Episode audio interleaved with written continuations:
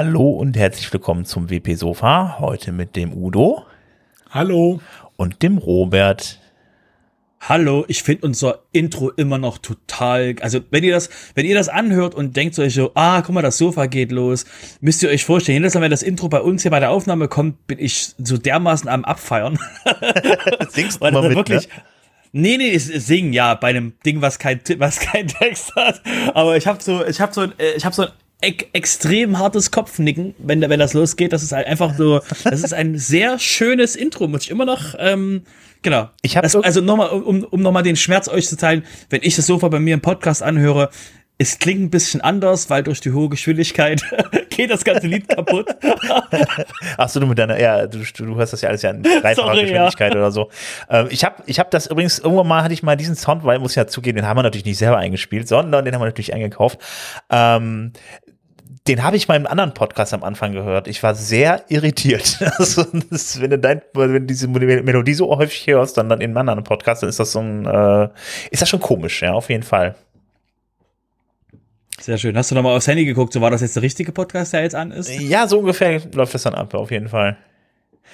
Ähm, ja, äh, wir fangen heute ein bisschen anders an. Wir fangen nämlich heute mal nicht mit dem WordPress Core an, sondern mit dem Feedback auf euer, äh, ja, auf euer Feedback.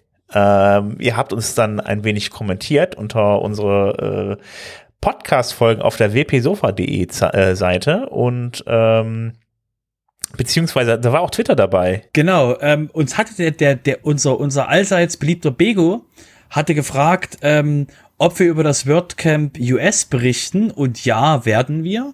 Ähm, weiter, weiter hinten und eben, ob die Folge, ob die Folge etwas ähm, deswegen sehr lang wird und äh, nein, wird es, äh, wird es nicht, weil, ähm, ähm, weil es eigentlich ähm, nichts zu berichten ja, gibt vom WordCamp. Nicht, ja, es ist schon, schon, aber ähm, anders als gedacht. Also nur so ein paar, ein paar Sachen. Also ja, es wird vorkommen. Okay, alles klar. Wir auf jeden Fall. Auf Bleibt drei dran. Stunden, ne? so, so viel Zeit haben ja, wir. Ansonsten die dreieinhalb Stunden, die Bego schon vermutete, Bego, das ist doch was für Anfänger, das schaffen wir auch ohne WordCamp US. Ja, dann hatten wir dann noch einen Kommentar zum Thema äh, ja Gutenberg und äh, dem Thema Page Builder und äh, da war denn dann die Frage, äh, ja, ob denn so ein Divi-Builder nicht dann irgendwie doch deutlich besser ist als ein Gutenberg oder ob Gutenberg der nicht noch relativ lange braucht, irgendwie bis er dann so weit ist, ähm, wie so ein Page-Builder wie beispielsweise Divi oder äh, gibt es ja noch Elementor oder so. Äh, ja, das ist jetzt. Da musst du aber jetzt lange überlegen, bis der Elementor eingefallen ja, ist. Ich benutze die halt nicht. also, das war eine Frage vom Jonas. Deshalb, also, äh, ja, ähm, also ich persönlich habe da mein, ich habe da meine Meinung zu. Natürlich, Gutenberg ist noch nicht perfekt. Gutenberg braucht noch seine Weile. Das steht jetzt alles noch ganz am Anfang. Es ist noch viel Experimentelles dabei. Vor allem, wenn man sich das Full-Site-Editing anguckt und so weiter. Aber wenn man sich anguckt, was da für Elemente alles schon drin sind, wie beispielsweise, wie gesagt, also die Blöcke an sich ist ja schon mal so ein System an sich, ähm, die Möglichkeit, die gesamte Seite zu editieren, eigene äh, Page-Templates und so weiter zu erstellen. Ähm, das sieht jetzt alles noch ein bisschen kompliziert aus und so weiter, aber wenn das erstmal mit Leben gefüllt ist, wie beispielsweise, was jetzt auch noch dazu gekommen ist, das sind jetzt zum Beispiel die, die, die Pattern, also die Vorlagen, ähm, dann glaube ich nicht mehr, dass wir da noch wirklich so weit weg sind von so einem Diffie-Builder, ähm, äh, dass, dass man da auch eigentlich so ziemlich viele Sachen machen kann oder beziehungsweise dieselben Sachen machen kann wie mit den Page-Bildern. Genau, also dann hüpfe ich kurz rein. Ähm, äh, wir werden euch in den Shownotes dann nochmal den Link geben zu dem ähm, Interview, was äh, die äh, Anna McCarthy ähm, von Automatic äh, zum Thema, die eben ähm, dort am Blog-Editor direkt arbeitet, also am Gutenberg direkt arbeitet, äh, nochmal bauen, eben wie das ist, so ein, äh, so ein Page-Builder, also ein Page-Builder, so ein, ähm, so eben de den Blog-Editor im im öffentlichen Scheinwerferlicht zu bauen, weil Divi und Elementor haben ja den Vorteil, die können einfach Features ausrollen und entweder ihr mögt die oder ihr mögt die nicht. Und äh, alles, was eben im, im, im, im Gutenberg passiert, passiert halt in dem, in dem öffentlichen Scheinwerferlicht, den er, das Projekt eben mit sich so, mit sich so ausmacht. Ähm, und wo halt die, die Frage von, von Jonas ja auch war mit dem, ähm, was, also, ähm, dass eben, dass es in ein paar Jahren nicht mehr geben wird, ähm, der Dreh- und Angelpunkt, den wir, da, den wir jetzt bei, bei mehreren Podcast-Folgen schon hatten, war dieses, ähm, wie ist denn, wie läuft denn das ab, wie ein äh, normaler User auf sowas wie Divi oder Elementor stolpert. Normalerweise, so habe ich es jedenfalls gesehen, ist das so, dass die Menschen eben die suchen im, äh, im Netz, finden irgendwie WordPress, also es, es steht ja keiner früh auf und stößt sich den Kopf und denkt sich, jetzt WordPress, sondern die Leute haben ja einen, haben ja ein Problem das, und die Lösung des Problems heißt WordPress. Äh, und die kommen irgendwie zu dieser Lösung des Problems, kommen die irgendwie auf dieses Wort WordPress und ab dann sind sie quasi in der, in der Pipeline und äh, suchen das halt irgendwie und finden dann Dinge dazu.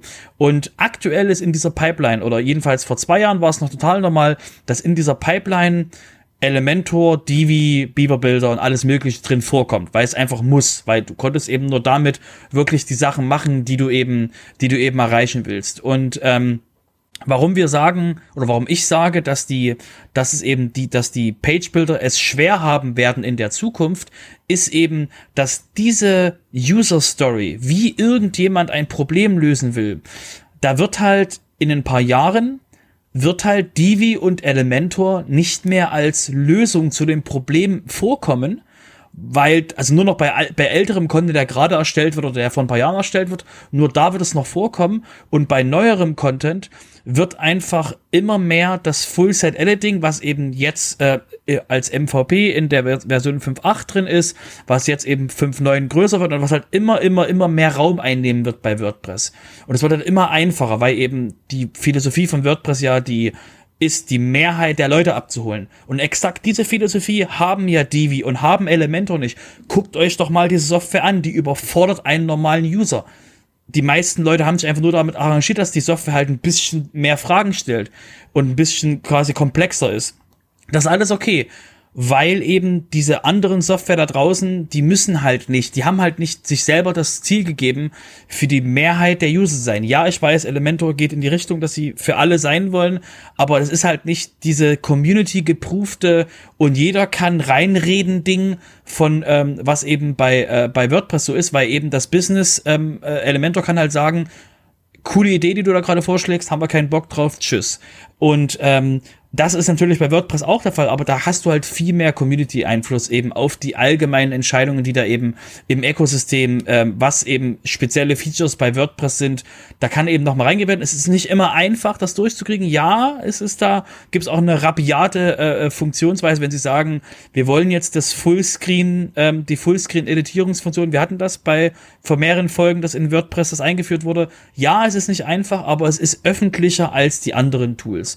Und genau aus dem Grund, meine Meinung, in ein paar Jahren wird einfach die User Story von Leuten anders aussehen, die sich mit WordPress beschäftigen, die stolpern auf WordPress, haben das Full Set Editing, hauen sich Pattern rein und bauen ihre Seiten zusammen und werden nicht wirklich gucken, okay, irgendwas geht hier nicht, weil das wird dann alles quasi viel besser sein. Ähm, die werden halt nicht sagen, okay, jetzt mache ich mir Elementor drauf, weil sobald sie Elementor anfassen, heißt es, ne, du musst jetzt deinen Editor ausschalten, du brauchst, kriegst den anderen. Und dann denken die sich, aber ich habe doch schon alles fertig. So, und ich, du kannst halt die Themes damit nicht wechseln. Das sind, das sind so viele Dinge, die einfach in der WordPress-Welt abgeholt werden, die einfach ähm, in ein paar Jahren niemanden mehr wirklich, also nur noch eine ganz kleine Zielgruppe von Menschen dazu bringen werden, überhaupt nach Alternativen zum Blog-Editor zu suchen. Man, Punkt. Ja, und man darf sich halt eben auch nicht darüber täuschen lassen, auch wenn so ein, so ein, so ein, so ein DB beispielsweise dann dir vorschlägt, hier, guck mal, das ist eine Sektion, da sind halt eben jetzt so ein paar äh, Testimonials drin mit ein bisschen Text drunter, oder hier haben wir nur noch Symbole da haben wir nur noch Logos oder sowas. Das sind ja alles, das, das sieht natürlich nach unheimlich viel aus. Die haben das in unterschiedlichen Varianten, unterschiedlich formatiert und so weiter. Aber das sind nichts anderes als Vorlagen in WordPress. Es geht nur noch darum, dass man am Ende ein gutes Theme hat, ähm, was einen diese Blockvorlagen speziell für das Design halt zur Verfügung stellt. Und ne, wenn davon genug da sind, dann kann man, dann kann man diese Blockvorlagen einfach über diese WordPress-Funktion einfach einfügen. Und das sind halt einfach so, so, so das ist jetzt nichts, das ist jetzt nichts, was, was nicht schon da wäre, nur muss es jetzt mit Leben gefüllt werden. Dieses, dieses Blogverzeichnis, beziehungsweise dieses Vorlagenverzeichnis ist auch noch nicht alt, noch nicht wirklich alt, wobei ich, glaube ich, mittlerweile mehr der Meinung bin, dass das einfach von den Templates kommen müsste, äh, ähm, genau, dass es von den Templates kommen muss, ähm, weil das natürlich immer angepasst sein muss auf das Design und auf das CSS, was so ein Theme halt eben mitbringt. Ähm, aber grundsätzlich ist da halt eben sehr, sehr viel schon da. Meine Meinung ist nur, dass es einfach, ähm, dass, dass der Editor halt eben noch ein bisschen frickelig ist und dass das noch nicht so schön funktioniert. Und da muss halt dran gearbeitet werden. Es gibt auch so ein paar grundsätzliche Funktionen, die einfach noch fehlen, wie beispielsweise, was mir noch nicht so ganz klar geworden ist, ist zum Beispiel, warum es noch keine transparenten Farben gibt. Ich habe es immer wieder in Screenshots gesehen von Gutenberg oder so, äh, in, äh, in irgendwelchen äh, äh GitHub-Issues. Und äh, ist es irgendwie im Editor nicht zu finden. Solche Kleinigkeiten fehlen halt eben. Ähm, da muss halt eben noch viel, da muss halt noch an einigen kleinen Ecken und Enden gearbeitet werden, aber so grundsätzlich ähm, kann der schon relativ viel, ja. Also ich muss dir sogar ein bisschen widersprechen. Ähm, meines Erachtens musst du schon sehr tief graben, um noch einen Use Case zu finden, der sich leicht mit äh, einem der üblichen äh, Page-Builder, egal ob das jetzt Divi, Elementor, Beaver Builder oder sonst wer ist, äh, ist äh, darstellen lässt und in WordPress äh, mit dem Blog-Editor nicht vernünftig umsetzbar ist innerhalb der gleichen Zeit. Ähm, ich denke mal für 99, Prozent ähm, aller äh, Anwendungsfälle komme ich mit dem äh, Blog-Editor mindestens genauso gut und genauso einfach zum Ziel wie mit äh, Elementor oder Divi oder P äh, Beaver Builder. Ähm, das ist kein Unterschied mehr. Äh, es ist eine andere Art und Weise des Arbeitens. Ich bin natürlich, wenn ich äh, von Elementor oder von ähm, äh, Divi oder so komme, bin ich gewohnt, äh, dass ich da x Auswahlmenüs habe, wo ich alles einstellen kann und so weiter. Das funktioniert hier im Blog-Editor alles ein bisschen anders. Ich muss mich da vielleicht, wenn ich von diesen äh, äh, Bildern komme, umgewöhnen. Oder ich muss bei diesen Page-Bildern bleiben, wie auch immer. Also, ne? Aber äh, ich denke mal, die Darstellung, äh, es hat schon genug äh, wirklich äh, Demonstrationen auch gegeben, wie Elementor-Seiten nachgebildet wurden, ohne dass es ein großer Aufwand war.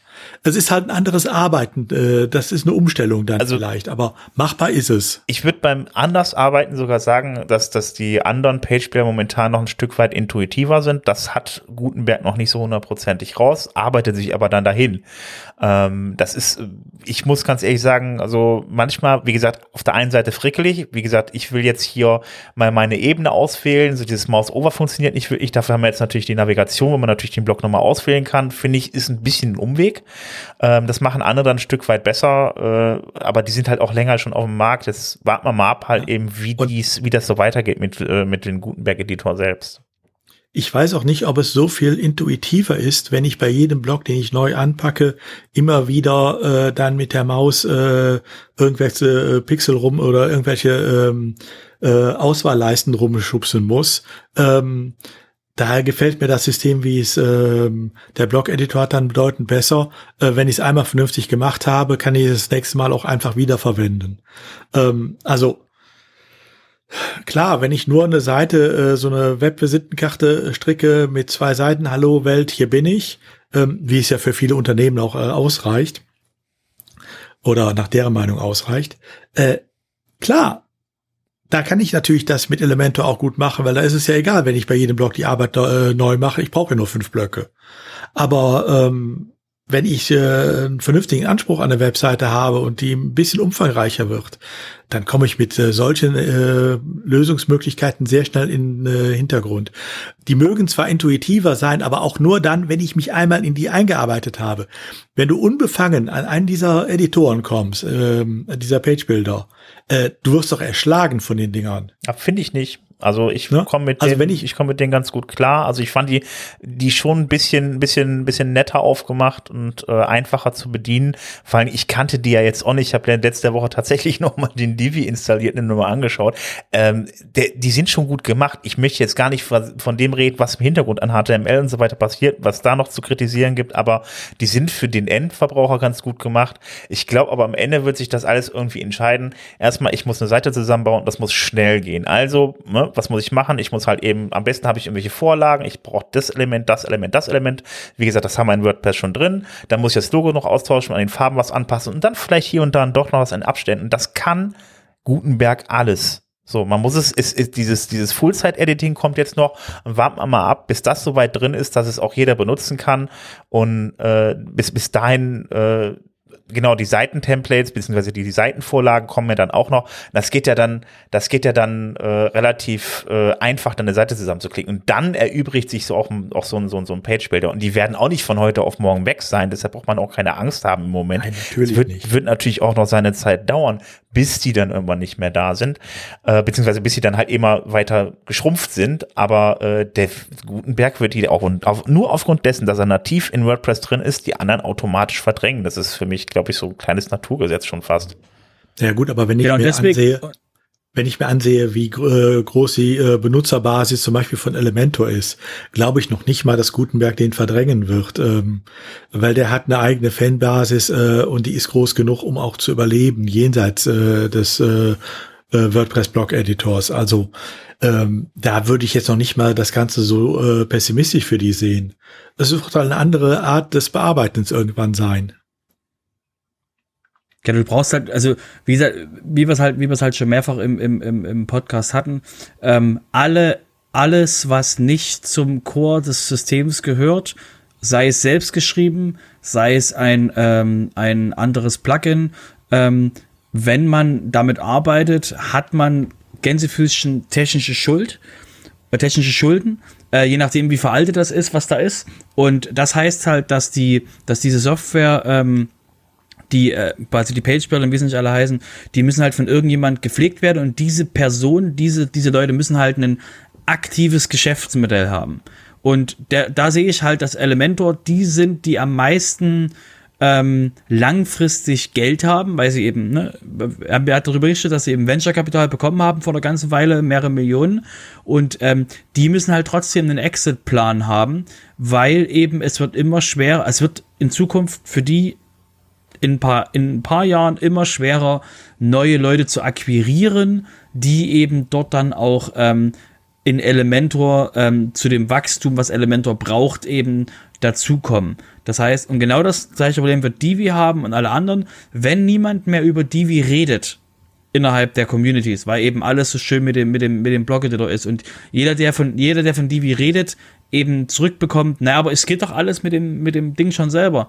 Ähm, also je, je, mehr, je, je mehr es ausreicht, dass das, was der, was der Blog-Editor kann, für den normalen Benutzer ausreicht, desto weniger gucken die sich nach alternativen Lösungen um, desto kleiner wird der, wird der ähm, Einnahmenkanal, den eben diese, diese Lösungen haben.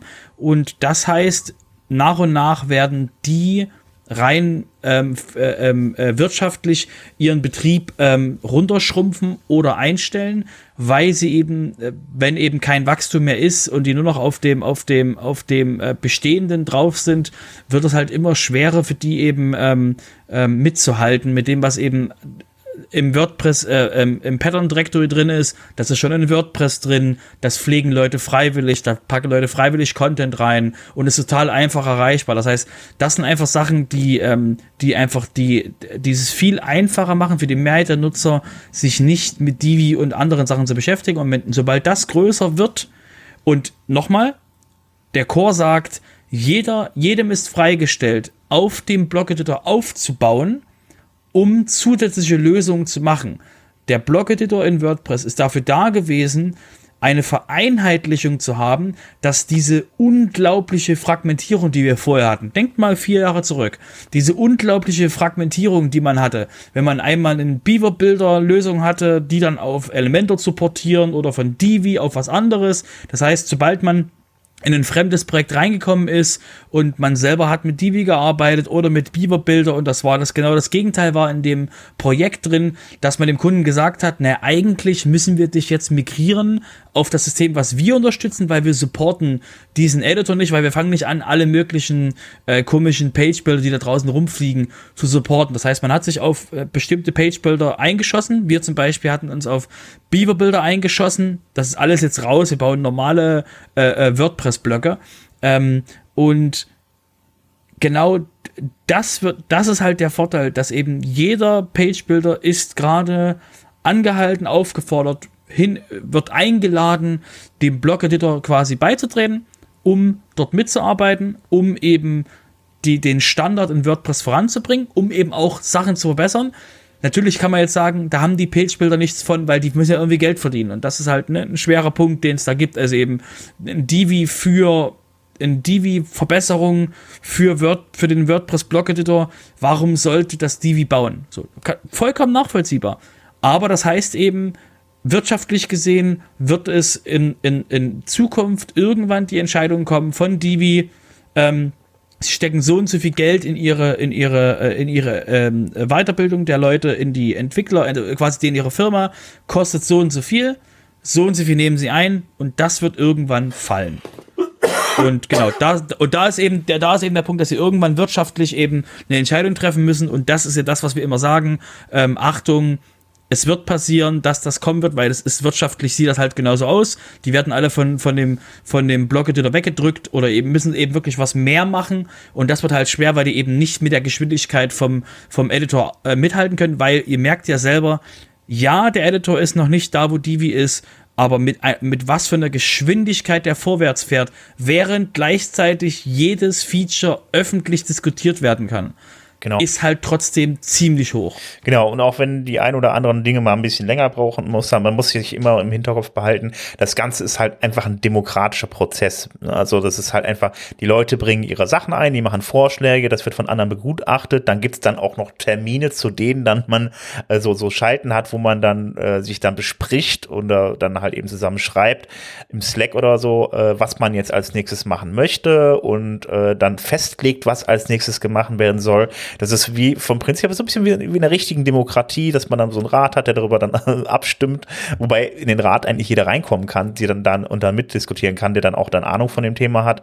Und äh, ja, dann wird das beschlossen, dann wird das gemacht und das dauert halt dieser Prozess. Und ähm, deshalb dauert das auch manchmal, dass da bestimmte Sachen dann da reinkommen. Aber es kann jeder mitbestimmen. Und das ist bei einer Software, die man von anderen Leuten, die man von, von Firmen bekommt, ist das anders. Da entscheidet das Unternehmen, sagt, wir machen das, das und das da rein. Und äh, äh, da hat man dann unter Umständen halt nicht mehr wirklich viel mit Spracherecht oder zumindest die Community an sich, weil die hat ja dann immer, die muss am Ende dann ja auch eine Stimme haben, die sagt dann, die dann darüber bestimmt, äh, was dann da reinkommt oder was nicht. Genau, ich müsste ganz kurz noch reinspringen. Ähm, alle, die jetzt gerade mit den Augen gerollt haben mit dem Demokratie und WordPress ist frei und jeder kann mitmachen, ja. ja, es ist keine perfekte Demokratie. Wir hatten das schon mehrere Male im, im, im Podcast. Ja, es ist nicht so, dass ihr, dass alle nur darauf warten, dass ihr vorbeikommt. Ihr müsst, ihr müsst wirklich Zeit investieren. Ja, es ist keine perfekte Demokratie. Es wollten nur mithören. Ja, wir meinen mit Demokratie wirklich das, was gerade in WordPress da ist. Und es ist demokratischer als sowas wie Elementor und sowas wie die, weil die halt reine Businesses sind. Ja, ich weiß, ich weiß, ich weiß. Nur eben, dass ihr das, das gleich quasi, bevor ihr jetzt in die, in die Tasten springt, so, na, was haben sie gesagt? Nur, dass wir gleich, ja, wir wissen es. Ja, ihr wisst, wir wissen alle, woran wir sind. Wir wissen alle, das ist keine, das ist keine Demokratie, wie wir uns das jetzt so vorstellen, weil es halt anders aufgebaut ist mit einem Benevolent Dictator for Life. Ja, ja, ja, wir wissen, wir wissen es. Braucht ihr uns nicht schreiben. Haben wir, wissen wir. genau. Ja, äh, das wäre es, glaube ich, auch dazu, was wir dazu machen, äh, was wir dazu sagen wollten. Ähm, wir sind ja immer noch beim Feedback. Und, äh, wir machen gerade keine Themenfolge, richtig? Das war jetzt, jetzt, jetzt keine Themenfolge. Ne? da können wir noch mal separat eine Themenfolge zu machen. Äh, ich wollte jetzt mal das letzte Feedback ganz kurz nehmen. Ähm, das betrifft nicht unseren Player, äh, den wir zur, zur letzten Sendung ähm, eingebaut haben und der äh, da fehlen noch die Shownotes, die man dann in dem Podcast, in den Podcatcher selber dann sehen kann und äh, da sind wir noch dran, finden noch raus, wie das geht und bauen euch das auf jeden Fall auch ein, weil das ist schon nicht nur einmal angemerkt worden, dass man, dass die Leute das gerne haben, dass sie halt im Podcatcher dann direkt auf die äh, Shownotes klicken können wollen, um dann sich dann die entsprechenden Sachen anzugucken. Das kommt auf jeden Fall auch noch und das kommt auch noch für ältere Folgen, äh, das baue ich dann nochmal nachträglich ein und äh, ja, jetzt erstmal gucken, wie es funktioniert im neuen, Podca äh, neuen Podcast-Player und dann äh, gebe ich euch Bescheid. Und noch eine Sache, äh, downloadbare äh, äh Dateien, die gibt es momentan gerade auch nicht mehr, die gab es vorher noch. Da gucke ich auch nochmal nach. Also von daher, äh, da arbeiten wir dran. Gut, äh, dann kommen wir jetzt mal zum WordPress Core und da fangen wir direkt mal mit einer Kleinigkeit an, mit der Version 5.8.2. Da ist nämlich was passiert, was meiner Meinung nach auch noch nicht passiert ist. Die Version 5.8.2 soll ausfallen. Nämlich, da war jetzt eine angedacht, die hätte jetzt kommen sollen zum fixen Termin. Es gibt aber keine Commits mehr dafür. Also es gibt keine Inhalte mehr dafür, weil man gesagt hat, ähm, wir verschieben die auf die Zukunft, auf eine größere, auf eine, auf eine andere Version, weil die einfach zu groß sind, die Änderungen, die kommen dann einfach in einen großen Major Release rein oder sie sind halt irgendwie weggefallen, es gibt halt keine, keine Security Updates und so weiter. Also fällt die Version tatsächlich aus und wenn dann noch was kommt, dann kommt das in die 5.8.3 rein. Also gibt es eine WordPress-Version 5.8.1 und eine 5.8.3. Die ja, die wird dann schon 5.8.2 heißen, aber zu dem Termin äh, wird sie frühestens erscheinen, wo die 5.8.3 geplant war. Ach gut, dann habe ich das falsch verstanden. Was erzähle ich hier eigentlich? Ja, toll, super, gut. gut, dann haben wir, ja, äh, Gutenberg 11.6 ist äh, ja released worden und da gibt es dann wieder ein paar kleinere Änderungen, beziehungsweise ja, ja, doch, sind immer viele kleine Änderungen, weil es kommen ja alle zwei Wochen neue Versionen von Gutenberg raus. Ähm, jetzt haben wir unter anderem eine API zum Sperren von Blöcken, äh, die da drin ist. Da hat man jetzt die Möglichkeit, wenn man Blöcke selber entwickelt, das Ganze so zu machen, dass der Benutzer die sperren kann oder der Entwickler die halt eben sperren kann, dass man ein kleines Schloss an den Blöcken hat, dass man die nicht mehr versehentlich irgendwie verschieben kann, ändern kann und so weiter. Äh, das passiert ja mal ein schnell Traum. mit der Maus. Wenn man, ein Traum. Ja, toll, ne? Und äh, äh, ja, da kann man die praktisch sperren, die Blöcke. Ähm, ich habe jetzt noch keinen Block gefunden, der das drin hat. Also ähm, bei den Standardblöcken ist es wohl noch nicht drin. Äh, mal abwarten, was sich da demnächst entwickelt. Die API ist aber auf jeden Fall schon mal da. Ja, ja, das ist so, das ist so, das ist so ein, wenn, wenn, man, wenn man größere Seiten hat und größere Kunden, ähm, dann ist das so dieses, dem Kunden ähm, die, die, die eine, eine, eine, eine stumpfe Säge geben, dass es nicht zufälligerweise versehentlich den Fuß absägt. Deswegen ist das so ein, ist ein sehr, ist, weißt du, also du gibst dem, du gibst dem Kunden eine Säge, sagst halt mal kurz, guckst, drehst dich kurz weg, machst was, drehst dich wieder hin, zack, ist der Fuß weg. Und denkst du so, ach Mensch. Und deswegen äh, gibt man Kunden da dementsprechend da eine, eine, eine stumpfe Säge. Und genau das ist halt genau das perfekte Ding, das eben wirklich den Kunden dafür zu schützen, dass er versehentlich eben sich den Fuß wegschießt, den Fuß absägt, wie auch immer das in eurem, in eurem Sprachgebrauch dann ähm, als, als Analogie da ist. Ist sehr praktisch. Also da habe ich mich gefreut. Das seit, seit Ewigkeiten ist das, ähm, war das schon immer so diese so, hey, guck mal, dieses Feature. Ähm, und das war vor Ewigkeiten auch schon äh, drin, dass das mal so, dass man so Sachen wegnehmen kann und jetzt eben nochmal, dass man dem wirklich den, den, dem User eine Seite geben kann, der sieht genau, wie die aussehen soll, weil alles da ist. Aber der, der User kann halt nichts ändern. Und das ist halt toll. Deswegen ähm, ist das schön, dass man da dem, dem ein bisschen ähm, ähm, vor sich selber schützen kann, dass, dass, dass Sachen nicht verschoben werden und so. Das ist halt schön, sehr schön. Genau. Ähm, Außerdem gibt es noch Änderungen bei den Formatierungen, äh, bei den, bei den, bei den Seiteninformationen, die man einfügen kann. Man kann also Titel und Beschreibung, noch Logo von der Seite, das, was ihr in den Seiten, das ihr in den Einstellungen von WordPress eingestellt habt, die könnt ihr natürlich auch als Blockelemente hinzufügen und da könnt ihr jetzt die Formatierung ändern, ihr könnt die, äh, das Logo croppen, also ne, ein bisschen ne, schräg setzen könnt ihr das auch. Äh, ja, da könnt ihr dann eure Seiteninformationen hübsch machen.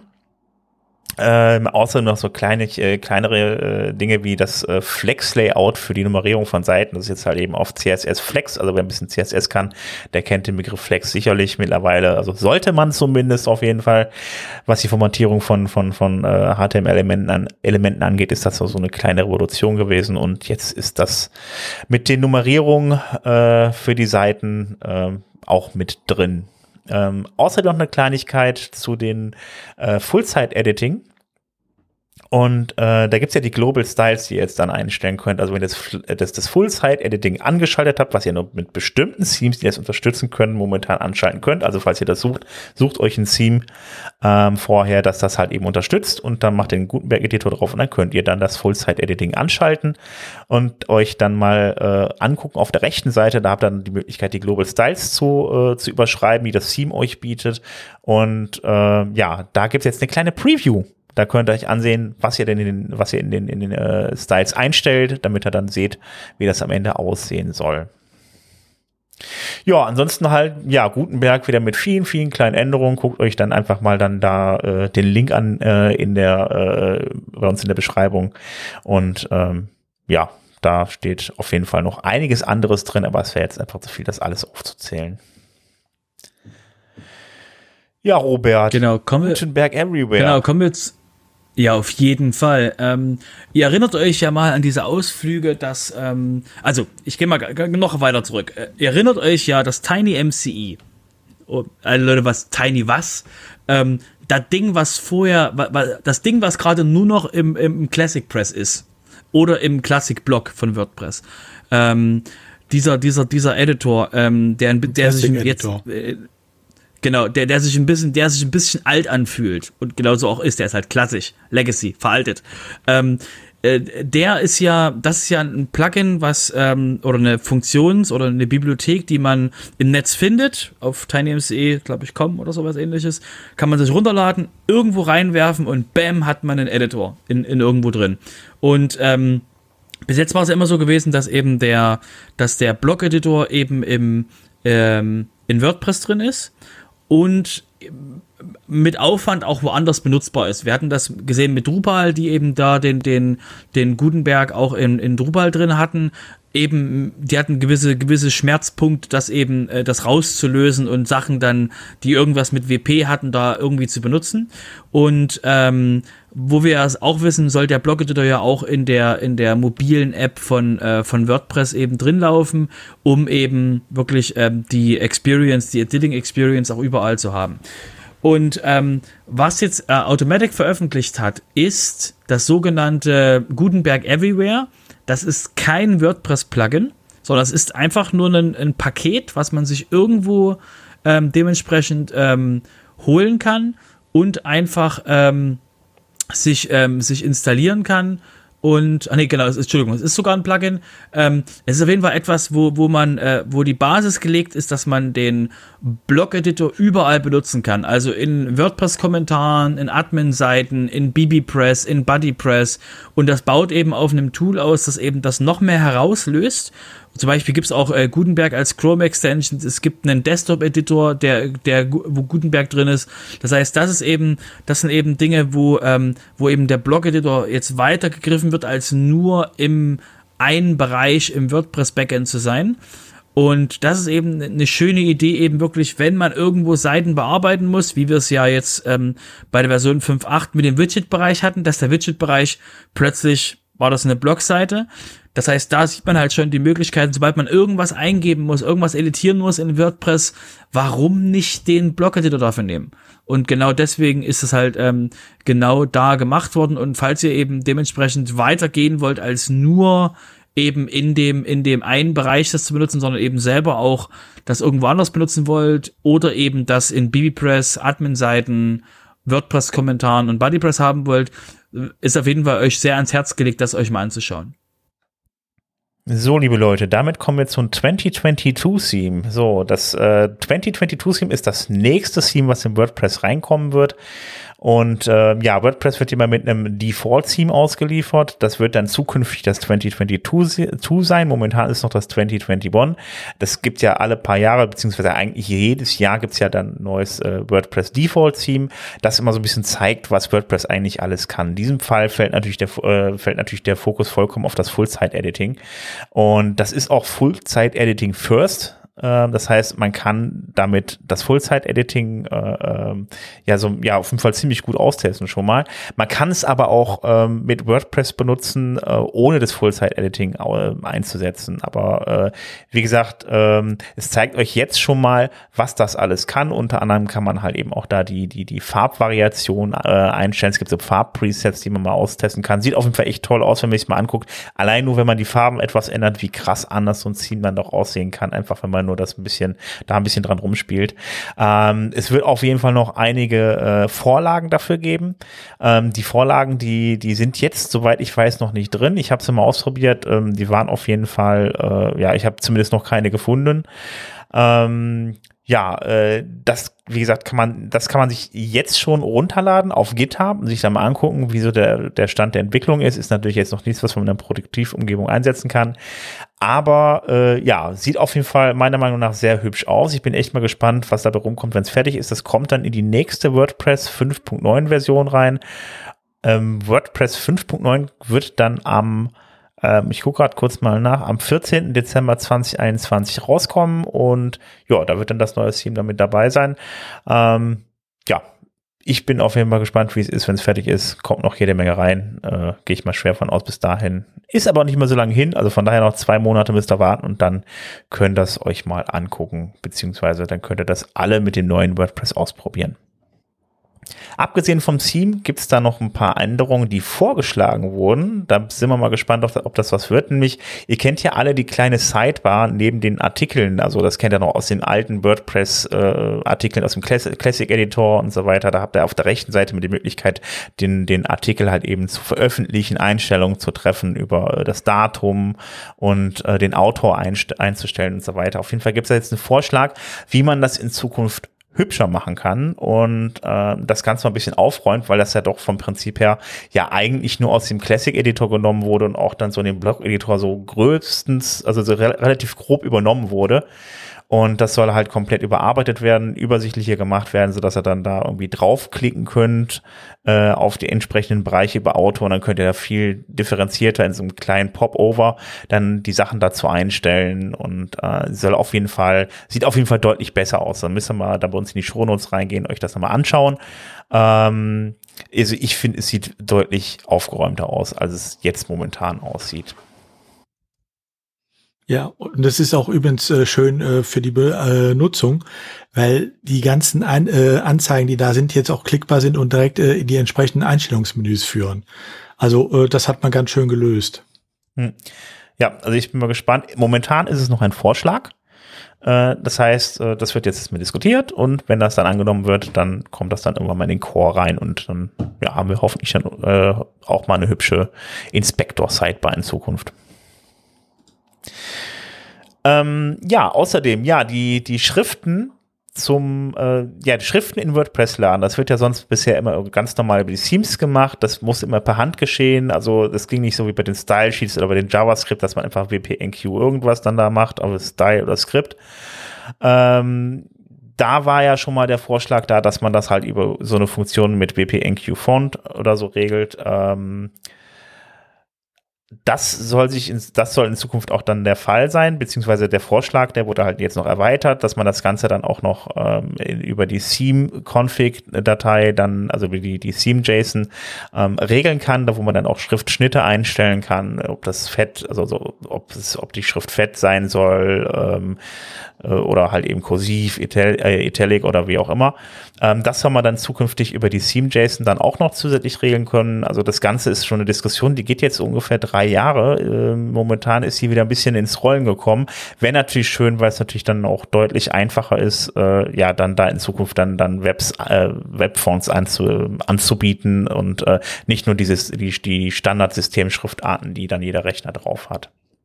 Außerdem gibt es eine neue Repository für die WordPress-Dokumentation. Da ist zwar jetzt die WordPress-Dokumentation nicht mit drin, aber da habt ihr die Möglichkeit, dann ein Issue anzulegen und dann dazu beschreiben, wenn ihr irgendwelche Änderungswünsche habt oder irgendwie dann vermerken wollt, dass da irgendwas falsch drin steht. Da könnt ihr auf jeden Fall äh, ja dann Bescheid geben, wenn da was an der WordPress-Dokumentation ähm, geändert werden soll.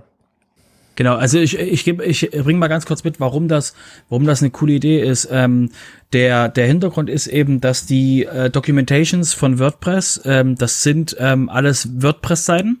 Das heißt, total, total easy, total schön. Das Problem ist nur, man kann halt nicht ähm, der ganzen Welt Zugriff freischalten, dass mal einfach ähm, Dinge geändert werden können.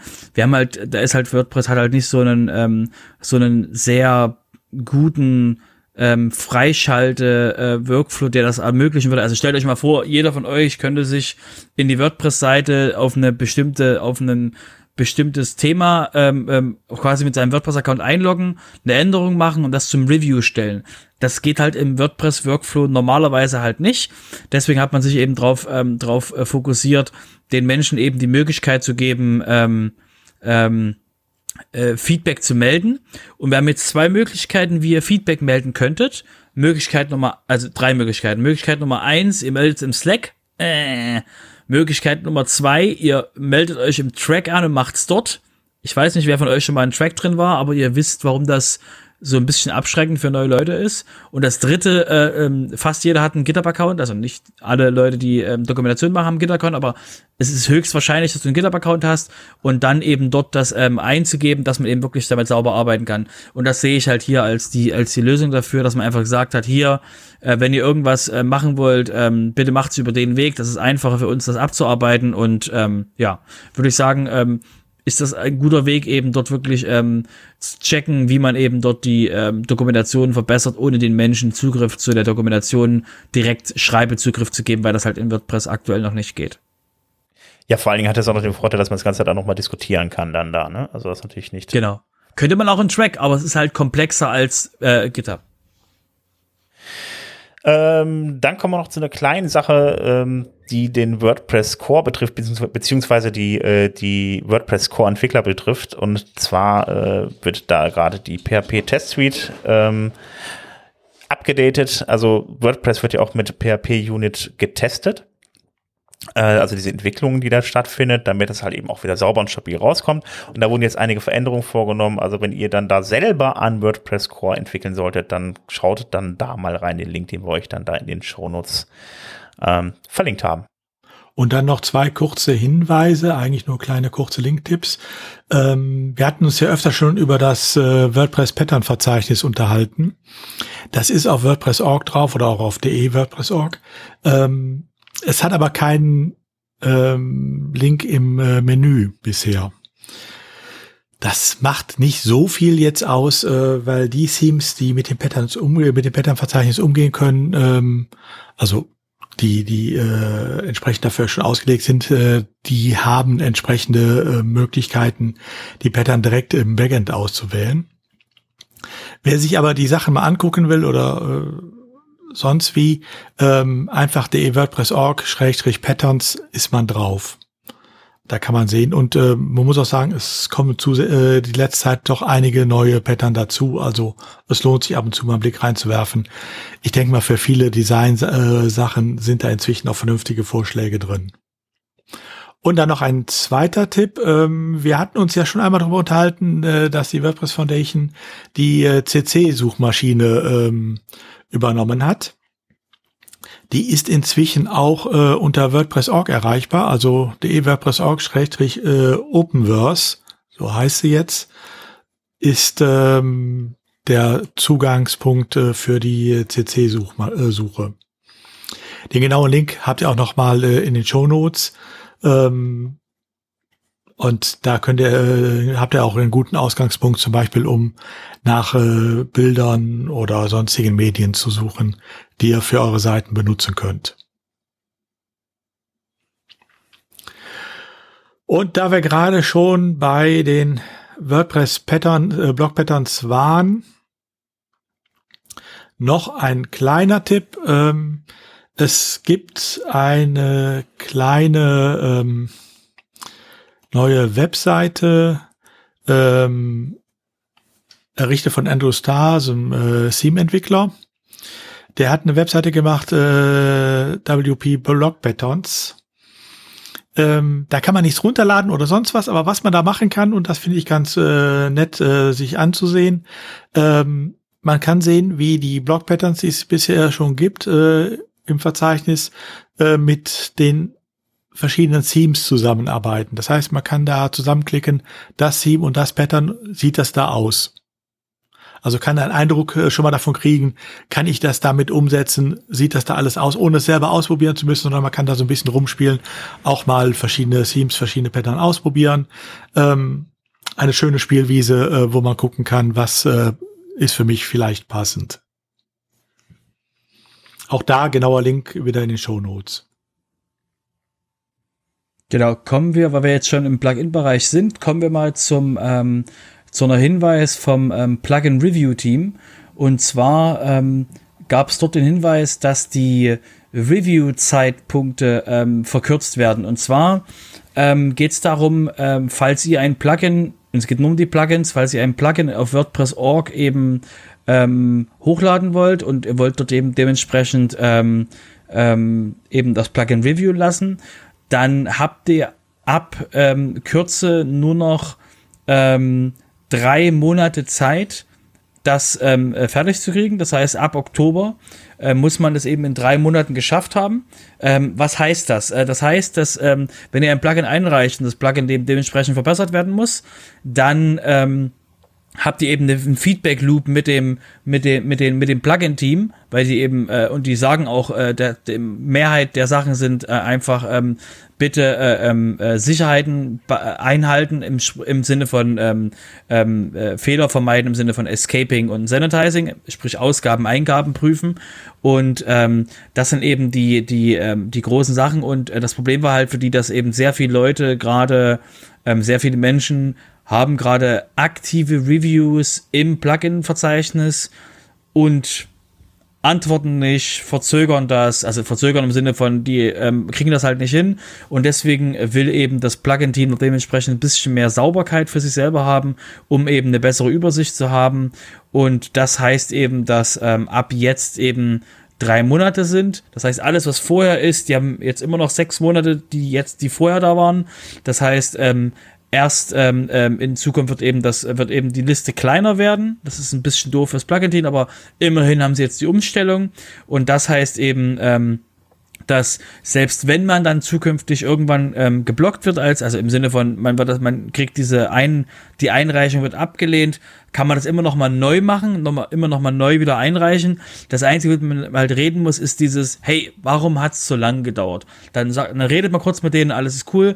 Oder eben, wenn man sowieso ähm, äh, mit denen in Kontakt steht, ist das eben auch nicht, sondern es ist ja wirklich dieses, wenn man aktiv mit denen im Loop steht, ist alles okay. Nur eben, wenn man dann schweigt und für ein halbes Jahr, dann bleibt das halt bei denen immer noch offen. Und deswegen wollen sie das verkürzen auf drei Monate, um eben da auch mal die Liste an Plugins, die warten, äh, zu verkürzen. Ja, apropos Wartezeiten, die gibt es natürlich auch bei den Themes. Ähm, da gab es mich jetzt auch für die Theme-Autoren eine Umfrage und in der Umfrage, ja, hat man mal gefragt, was sie, wie die Theme-Entwickler ihre Themes ganz äh, denn, denn gerne übermitteln möchten an WordPress. Und da gab es dann halt eben folgende Antworten. Unter anderem, ich möchte das ganz gerne per ZIP-Datei hochladen. Momentan ist es so, dass man die per ZIP-Datei hochladen muss. Das wird dann gereviewt und dann wird es dann freigegeben. Das ähm, ist halt noch ein bisschen komplizierter als bei den Plugins, weil bei den Plugins, das wird einmalig gereviewt, danach kann man einfach dann alles immer dann äh, in sein SVN-Repository committen und dann wird das automatisch abgedatet, ist bei Themes auf jeden Fall anders. Ähm, wie gesagt, momentan ist der einzige Weg, das per ZIP-File zu machen und die Antworten waren aber folgende, also, also bei der Umfrage. Ähm, die, die, also die Frage war, wie möchtet ihr das ganz gerne übermitteln?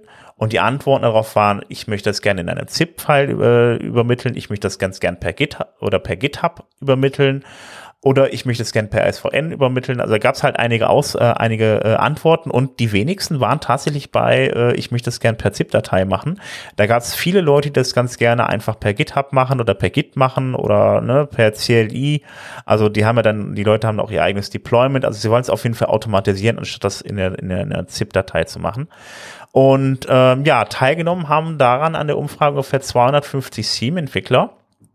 Und das Ganze, äh, ja, wie es dann halt ähm, ja in so einem Open Source Projekt wie WordPress ist, äh, führte jetzt tatsächlich dann auch dazu, ähm, dass das Ganze, dass diese Umfrage auch Konsequenzen hat. Also zum einen sollen die Themes dann äh, zukünftig auch per SVN übermittelt werden. Ähm, die werden trotzdem noch gereviewt. Ähm, aber dann legt man die, die, die äh, neue Version einfach in die Versionsnummer seines, seine, äh, ja, seine neue, seine neuen Theme-Version rein. Und dann wird es gereviewt und dann freigegeben. Ähm, außerdem ähm, soll dann noch, äh, ja, sollen dann noch GitHub Actions entwickelt werden. Also entweder man findet Leute, die das gerne machen möchten, oder man macht es halt eben selber, sodass man dann in GitHub dann äh, eine Action nutzen kann, um dann automatisiert die Sachen dann halt WordPress.org zu übermitteln und dann, dass sie dann von da aus dann wieder ähm, gereviewt werden können. Also äh, hat auf jeden Fall Auswirkungen gehabt, diese Umfrage, und soll den Leuten auf jeden Fall dann künftig das Leben ein wenig leichter machen. Ähm, ja, außerdem gab es noch einen schönen Artikel zum Thema jQuery in WordPress. Also jQuery ist ja schon eine ganze Weile in WordPress drin, ist auch noch Bestandteil des Cores. Ich sage jetzt mal einfach noch. Ähm, was für ein Problem das ist, äh, wenn Themes das benutzen. Das hat nämlich der Felix Arns beschrieben in einem Artikel.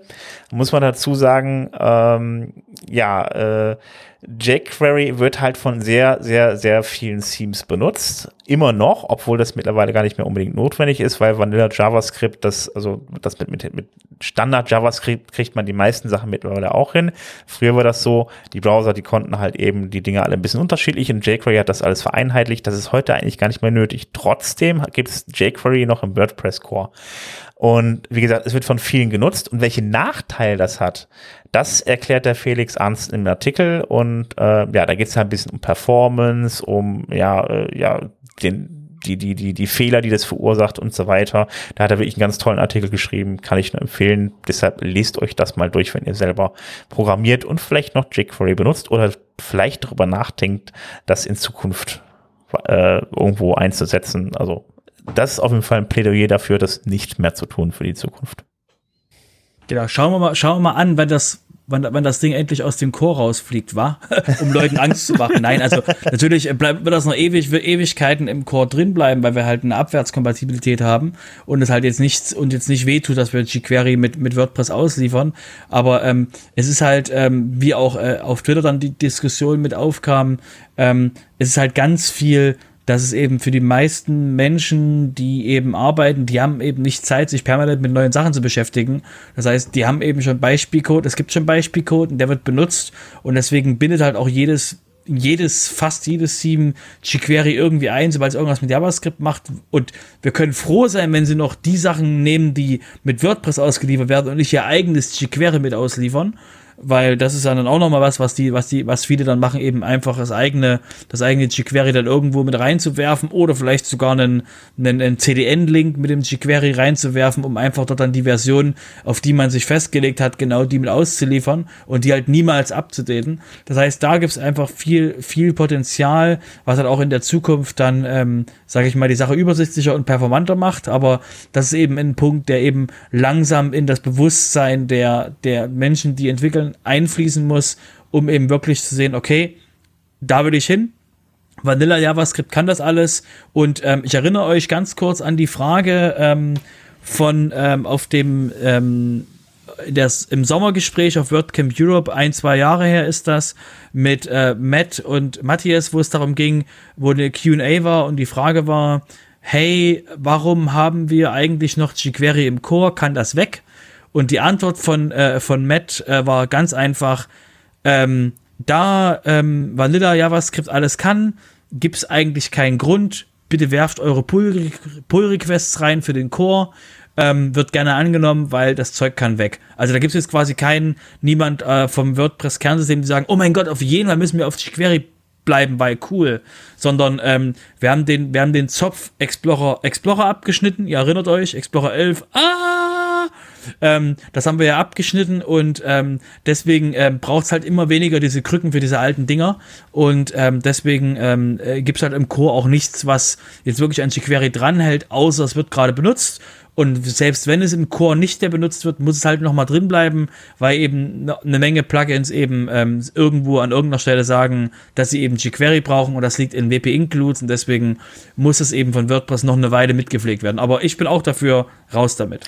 Ich muss aber nur ganz, mir fällt jetzt gerade noch was dazu ein. Also, wenn ich mir überlege, damals, als jQuery so häufig benutzt wurde, die ganzen Codebeispiele, die dabei waren, ne, die haben ja, die waren ja auch meistens so, so gebaut, dass die gar nicht das jQuery von WordPress äh, genommen haben, sondern das jQuery von, von, von Jake, von der jQuery-Seite selber irgendwie immer eingebunden haben. Also von daher, vielleicht sind das gar nicht so viele Probleme, die da entstehen, wenn man es rausnehmen, weil die meisten diese Codeschnipsel gebraucht haben. Äh, ja, aber du, du, du wurdest eigentlich darauf hingewiesen, bitte das, äh, ähm, wenn du NQL-Skripten sowas nimmst, bitte nicht irgendein HTTP von außen und wir denken uns, ne, wir denken ganz kurz an das Thema äh, Datenschutz und, und, und DPA und ne, die ganzen Sachen, die da, die noch alle rumlaufen. Das heißt, ja, es gibt einige, die es gemacht haben und ja, es ist der einfachste Weg gewesen, aber was eben, wo es darum geht, ist eben wirklich die Leute zu sagen, hey, ihr könnt das, ihr könnt das ersetzen. Es geht auch also ohne jQuery. Genau, ich meine das ja nur, ich meine das ja auch wirklich nur, weil ähm, es gab einfach massig Codebeispiele, wie man jQuery einbindet und die waren meistens alle, sagen wir mal, sie waren zwar nicht falsch, aber nicht so, wie man es machen sollte. Das ist echt da, damals für ich der überwiegende Teil gewesen an Codebeispielen, wie man jQuery einbindet. Deshalb, also, ja, es war damals falsch, es ist heute falsch und naja, vielleicht hilft es uns ja in Zukunft ein bisschen. Ja gut, jetzt kann, muss man auch dazu sagen, dass äh, das JavaScript ähm, zu Zeiten, als jQuery ähm, seine Hochzeit hatte, durchaus nicht das JavaScript von heute ist und äh, etwas weniger auch konnte. Also es hatte ja alles seine Berechtigung. Ähm, und äh, es tut uns ja auch nicht weh, es noch etwas länger mitzuschleppen. Die andere Frage ist halt einfach immer auch als Theme- oder Plugin-Autor, muss ich es wirklich noch benutzen oder äh, kann ich nicht auch mit Plain JavaScript äh, arbeiten? Auf jeden Fall, ja. Ich würde sagen, äh, nehmen wir mal Plain JavaScript. Okay. Da wir aber hier noch im Plugins äh, Theme-Bereich sind, äh, können wir natürlich nicht da aufhören, ohne nicht nochmal ein Plugin-Pick abzugeben. Ähm, da haben wir nämlich über einen Artikel in äh, WP Tavern ähm, ein Plugin gefunden, was sicherlich jeder von euch vermisst hat, weil die Funktionalität, ohne die kann man ja fast keine Seite machen. Es gibt ein Plugin, das heißt Background Animation Blocks. Das heißt, damit könnt ihr für eure Gutenberg-Blöcke animierte Hintergründe machen. Irre. Ist das nicht toll? Ja, super. Ich habe sie die ganze Zeit gesucht. Schön. ja, das ist doch toll. Das ist, erinnert mich so ein bisschen an die GIFs früher. Da hat man auch. Ja, die Nullerjahre haben angerufen. Sie wollen ihre Webseiten zurück. ja, gut. Ja, schön, wunderbar. Gleich mal runterladen. Okay, das zum Thema Plugins und Blöcke. Kommen wir zu dem, ja, diesmal doch wieder relativ großen Teil Security. Robert. Ja, ja. Das ist nicht so groß. Also er wirkt nur mit ein paar Inhalten äh, groß, aber äh, wir reden hier, wir reden hier gleich von. Also erstmal kommen wir mit einem mit, einer, mit einem Riesensinger für euch. Und zwar, ähm, äh, ihr habt ja mal gehört, da gibt's so ein Ding, das nennt sich Apache. Und ähm, Apache hatte ähm, eine Sicherheitslücke, also wenn ihr ihn überhaupt noch benutzt, ähm, hatte der Apache eine Sicherheitslücke, dass äh, dementsprechend ähm, in der Version ähm, 2.4.49 gab es ein Problem, ähm, wenn man ähm, Rechte freigegeben hat, dass das, ähm, dass eben der, der, ähm, der Apache irgendwo hin durfte, ähm, also überall hin durfte, dann ähm, konnte er eben dementsprechend auch alle Dateien auf dem Webserver auslesen. Das ist natürlich jetzt völlig überraschend. Mensch, da ist ein Ding und das hat äh, Adminrechte auf der Maschine. Ähm, äh, was ist, wenn ich das knacken kann? Ähm, und das ist eben passiert. Deswegen ähm, Hinweis: ähm, Es gibt wie gesagt einen, ähm, einen Update schon. Ähm, eure Distribution, eure Hoster müssten das alles schon machen. Und ich denke mir die ganze Zeit so, wenn ich das lese. Deswegen gibt's im, im Containerized-Denken ähm, die Trennung und dann ist dann der Apache in seinem Container und dann kannst du gerne versuchen, mal in dem Container was auszulesen. Da steht aber nicht viel, da ist nur der Apache. Aber wie gesagt, deswegen finde ich es schön, dass eben diese Separierung äh, von diesem Hosting so jetzt so intensiv jetzt schon ist, dass man eben nicht mehr, ähm, dass die Kiste, dass eben der Webserver auf der Kiste komplett Zugriff hat, sondern der Webserver ist schön in seiner eigenen kleinen Welt und ähm, ja, genau. Deswegen, ähm, ja, es ist eine Sicherheitslücke. Ähm, eure, eure Webhoster werden das alle schon gemacht haben. Wenn ihr selber hostet, ihr werdet schon schweißgebadet das davon gehört haben und gedacht haben, habe ich noch einen Apache oder habe ich schon Nginx? Und ähm, wenn ihr quasi das dann, äh, dann ist das für euch dementsprechend schon. Also ja, es ist eine große Lücke. Aber eben, ähm, ich denke, das ist jetzt kein äh, Thema mehr. Kommen wir zum zweiten und jetzt äh, eben äh, Plugin-mäßig. Ähm, fragt ihr euch, hä, was? Und zwar ähm, gibt's das, äh, gab es eine ähm, Lücke im Easy, also eine, eine Cross-Site-Scripting-Lücke im Easy Social Icons Plugin. Jetzt fragt ihr euch, hä? Ja, das, äh, das ist ein Plugin mit 80.000 aktiven Instanzen ist jetzt, jetzt auch nicht die Welt, ist auch nicht klein, ist auch nicht groß. Auf jeden Fall, äh, dort gab es eben eine kleine Lücke, ähm, eine kleine große Lücke, dass man eben äh, dort eine Cross-Site-Scripting einbauen konnte, weil da PHP-mäßig ähm, ein bisschen ähm, äh, unsauber mit, mit Variablen gearbeitet wurde. Ist, wie gesagt, jetzt schon behoben.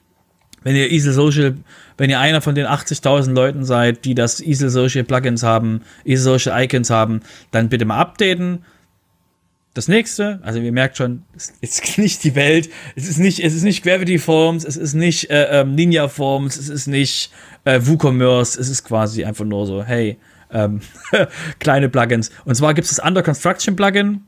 Ähm, denkt euch jetzt, oh, habe ich das im Einsatz? Wenn ihr, wenn ihr eine von diesen 40.000 Personen seid, möglicherweise. Ähm, das Plugin hat auch so eine kleine Lücke gehabt, wurde im, ähm, im, im ähm, WordFans-Blog erwähnt und ähm, auch eine Lücke, bitte updaten. Hat ungefähr das gleiche Problem wie das, wie das andere Plugin gehabt und ähm, deswegen, ähm, es sieht viel aus, aber es ist einfach nur so, ja, Lück, kleine Lückchen und von kleinen Plugins und deswegen bitte mal updaten. Und allgemeiner Hinweis, allgemeiner Disclaimer, wenn ihr so große Zahlen bei euren, bei euren Plugin-Updates stehen habt, ähm, bitte sorgt dafür, dass ihr Plugin-Updates macht. Erwägt, ob ihr die automatischen Updates von dem Plugin, von dem Plugin macht. Wenn ihr das macht, denkt auf jeden Fall an Backups und schiebt die Updates nicht so weit vor euch her, weil wenn ihr irgendwann mal 20 Updates machen müsst, werdet ihr nervös. Deswegen Backups einplanen, Updates immer wieder mal machen und halt nicht das vor euch herschieben, weil die Lücken, die wir euch hier melden, sind die, die bekannt geworden sind.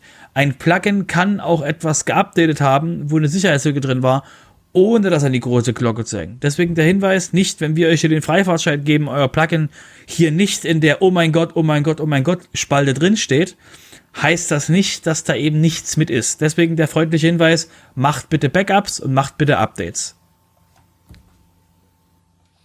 Ja, und dann haben wir noch ein Plugin, was im Moment Schwierigkeiten macht. Das ist eins von diesen äh, Cookie Banner Plugins.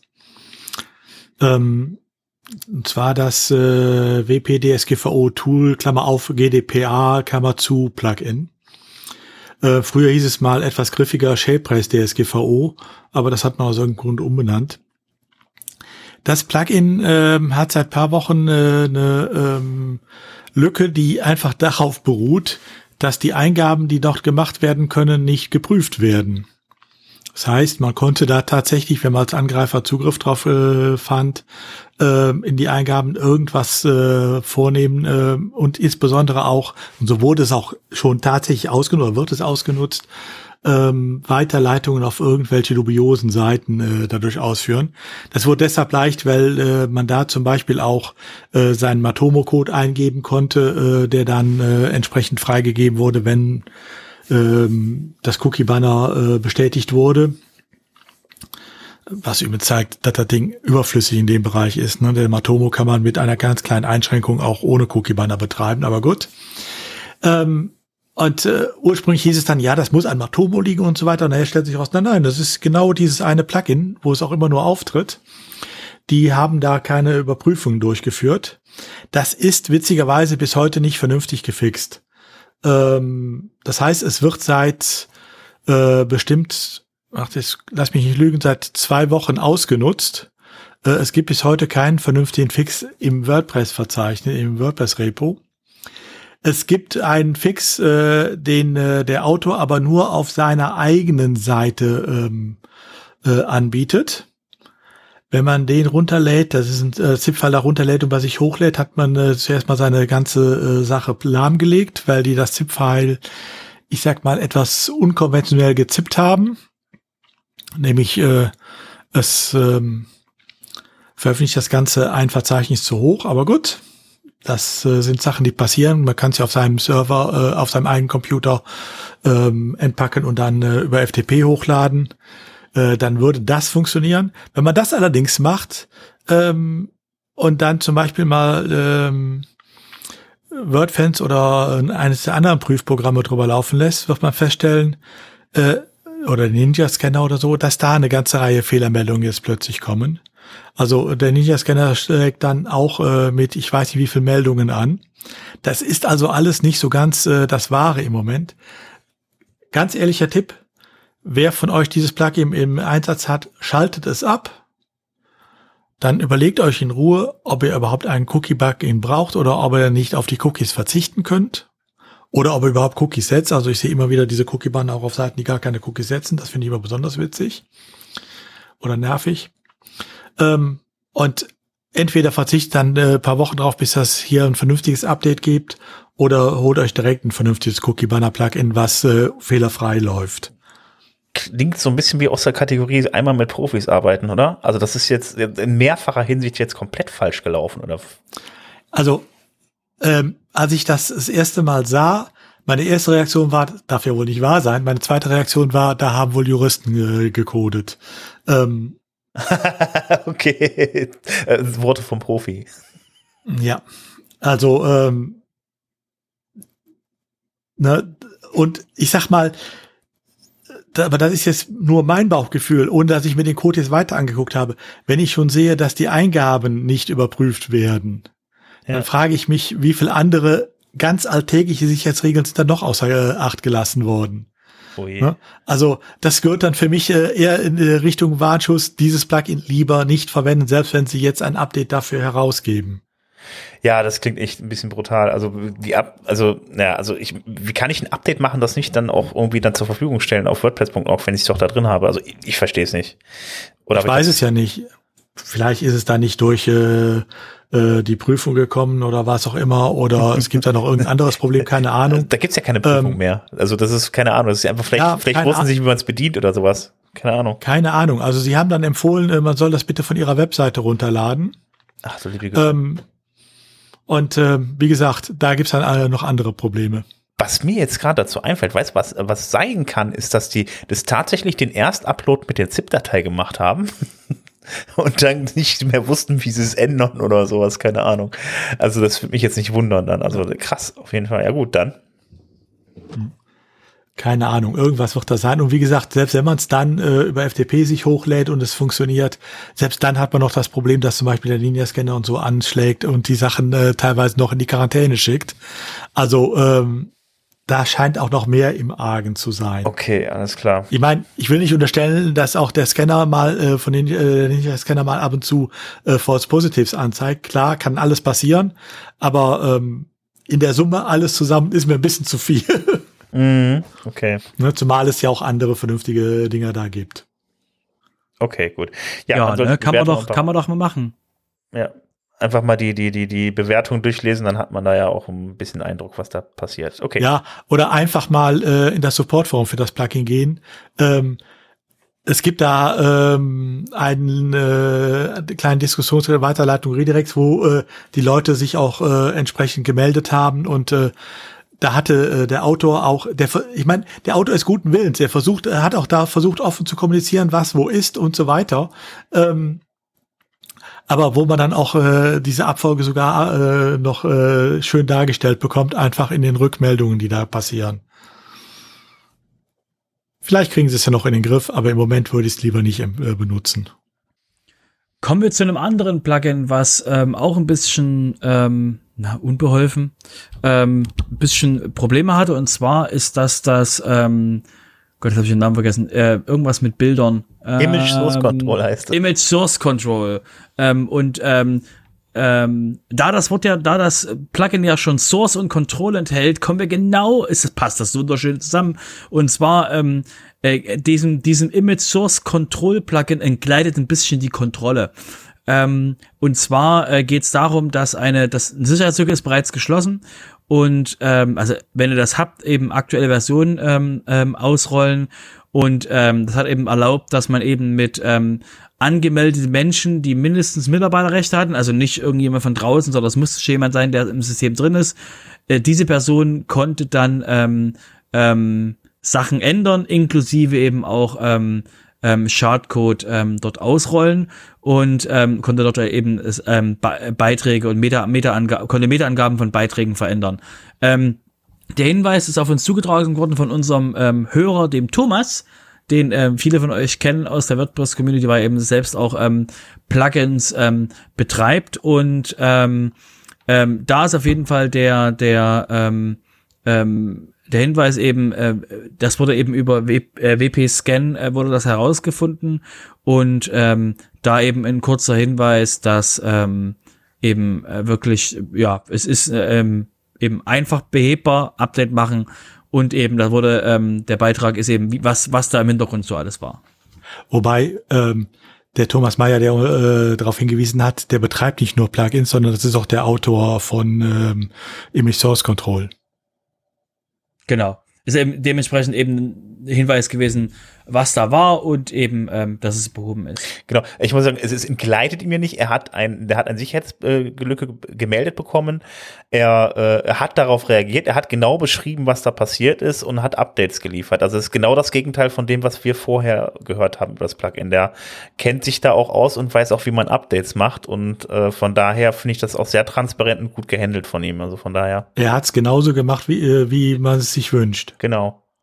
Genau, der Hinweis mit dem Entgleiten war halt, weil das, weil das Wort Kontrolle halt in dem, in dem Plugin-Namen so wunderschön einlädt.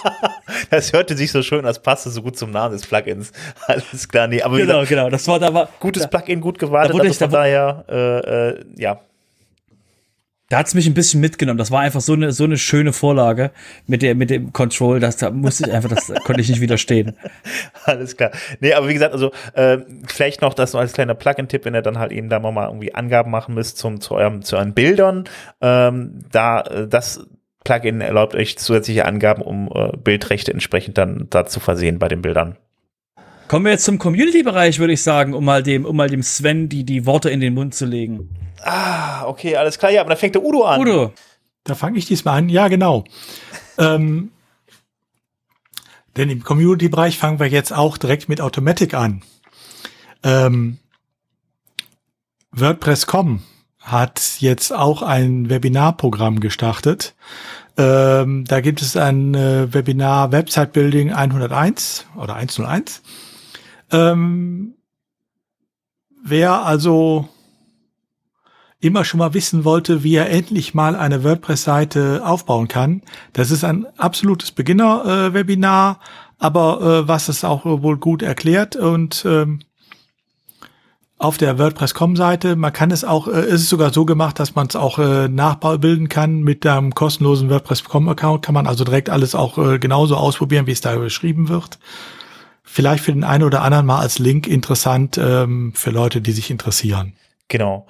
Gut, okay, alles klar. Dann komme ich zum .org-Teil der Community. Ähm, das Polyglot-Team, ähm, das was für die Übersetzung in WordPress zuständig ist, das macht äh, als einen monatlichen Newsletter, Newsletter, den ihr abonnieren könnt, wo ihr dann halt ein bisschen mitbekommen könnt, äh, was bei den Übersetzungen in WordPress abgeht, wenn ihr euch dafür interessiert, zum Beispiel mal äh, Plugins oder Themes zu übersetzen. Äh, das ist das Team, was das macht und wenn ihr damit machen möchtet, dann ja, könnt ihr den abonnieren und euch mal informieren, was da so passiert.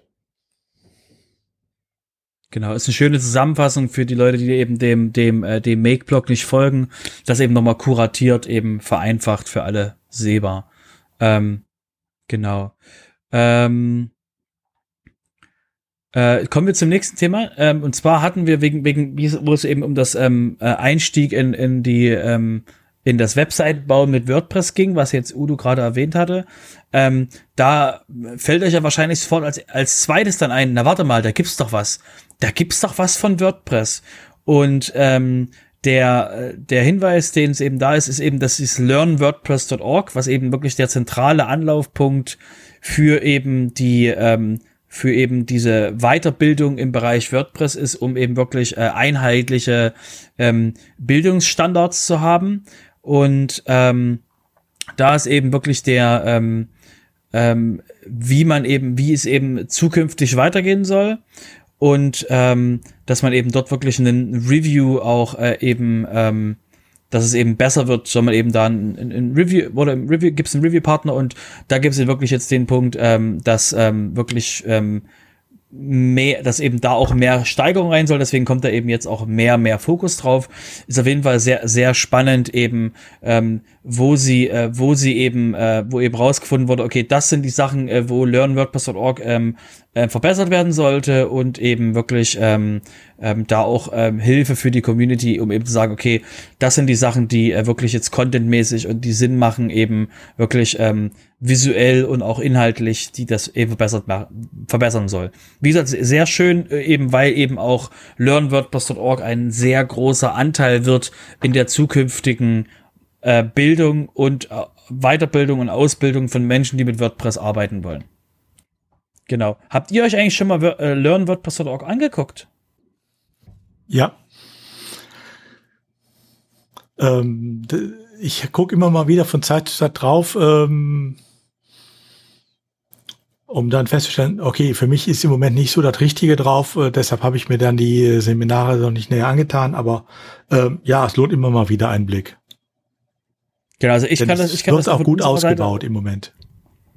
Richtig, da geht, da geht, da geht ordentlich, da ist ordentlich ähm, viel ähm, ähm, ähm, Dampf drauf auf dem, auf dem Kessel, weil es eben wirklich was ist, wo eben auch die WordPress.org Community gesehen hat oder das, äh, das die Foundation gesehen hat, okay, das ist was, äh, das war eben letztes Jahr der Fall gewesen, ähm, dass eben, ähm, oder letztes, vorletztes Jahr, als ähm, dieses komische Ding, was uns alle zu Hause gehalten hat, ähm, ähm, oder zumindest nach Hause gezwungen hat, ähm, dieses, ähm, ähm, dadurch sind halt die ganzen In-Person-Sachen weggefallen und dann ist halt äh, ähm, raus, ist halt langsam, langsam rauskristallisiert, dass man eben sowas wie Learn braucht. Deswegen wurde das ja auch dementsprechend ähm, in die Wege gebracht. Und bei uns ist es aktuell so, da wir eben auch ähm, im, im Recruiting-Prozess ganz viele Leute permanent suchen und einstellen, ähm, dass wir eben Leute haben, die außerhalb von WordPress kommen und wir benutzen auch eben schon learnwordpress.org so als Hinweis, da ist Content, da ist Content, um eben auch ähm, Leuten, die nichts mit WordPress zu tun haben, einen leichten Einstieg zu geben, äh, wie das Backend funktioniert, was da alles ist, weil, wir, weil das eben wirklich im learnwordpress.org sehr gut erklärt ist und eben auch von Community-Leuten äh, gemacht wird. Und deswegen ähm, sehe ich auch da sehr viel Potenzial drin für das Ökosystem selbst, um eben noch stärker zu wachsen und eben noch mehr Leute abzuholen. So. Ähm, okay. Damit learnwordpress.org. Wie gesagt, Hinweis, ähm, äh, schaut es euch an, falls ihr äh, Leute habt, die mit WordPress anfangen, gebt denen das jeden Fall mit an die Hand. Neben den Handbüchern ist auf jeden Fall eine sehr gute Quelle für, ähm, für Lernmaterial und eben für äh, Weiterbildung. Ähm, kommen wir zum nächsten und zwar ähm, HeroPress. HeroPress hatten wir schon ähm, öfter mal hier im, im, im Podcast erwähnt, weil das eben der Tofer ist, der eben ähm, Essay, wo, wo Essays geschrieben werden für Leute, die eben im WordPress-Bereich sind, wie die hingekommen sind, was die für so für Probleme hatten, wie die die ähm, wie die eben mit denen umgegangen sind. Und ähm, was eben ähm, Topher und seine Frau, die Kate, ähm, was die die ganze Zeit eben gemacht haben, sind mehrere kleine Projekte. Es gibt so die Hallway-Chats, das ist eine, eine Podcast-Geschichte. Es gibt eine Liste aller Podcasts, zum Beispiel WP Podcasts, wo alle Podcasts der WordPress-Welt drin sind. Überraschung, wir stehen auch drin. Ähm, und das sind noch verschiedene andere Sachen. Und was sie jetzt gemacht haben, ist eben das sogenannte Hero Press-Netzwerk zu starten, was eben ein Portal ist, alter, altes, alter Begriff, was eben ein Portal ist, ähm, wo eben alle Inhalte aus dem HeroPass-Bereich eben gebündelt werden, um eben als eine zentrale Anlaufstelle zu sammeln.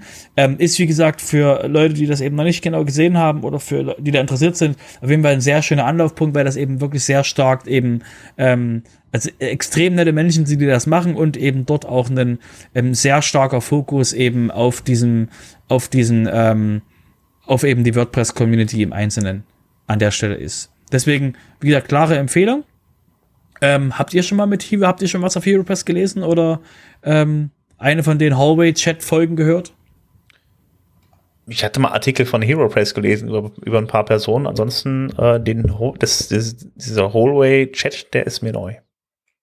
Ja, und äh, ja, ein sehr alter Podcast, den, genau. Und bei den Personendarstellungen, die auf HeroPress sind, äh, sind ja auch schon einige aus der deutschen WordPress-Community dabei gewesen. Mhm, stimmt. Genau. Ich würde sagen, kommen wir zu dem aufgeschobenen, äh, äh, wo jetzt jemand schon die ganze Zeit auf seinem Stuhl hin und her rutscht. Jetzt kommen wir endlich zum WordCamp US. Way. Und der Vorteil ist, dieser bin ich sogar wach. diesmal, diesmal ist es nicht 6 Uhr morgens in meinem, in meinem, in meinem, in meinem Hotelzimmer und ähm, äh, habe den Fehler gemacht, mich 30, mit, mit 15 Minuten kurz auszuruhen. Wenn, wenn ein Tipp von euch, wenn ihr durchmacht die Nacht und mit Leuten, mit Leuten redet und diskutiert, vor einem Podcast auf keinen Fall hinsetzen. Egal wie gut das aussieht, es ist eine total schlechte Idee. Aus dem Tief kommt ihr nie wieder raus. Ich muss noch mal kurz, kurz zusammenfassen. Ich glaube, das war vor, das war vor zwei Jahren, war das, wo du dann noch mal, wo du da warst. Beim letzten, beim letzten WordCamp US bei in Nashville, genau. Äh, nee, nicht Nashville, in St. Louis. Genau. Dann, dann hat er sich, dann hat er gesagt, ja gut, dann mach mal halt, ne, für einen Podcast mach mal halt durch.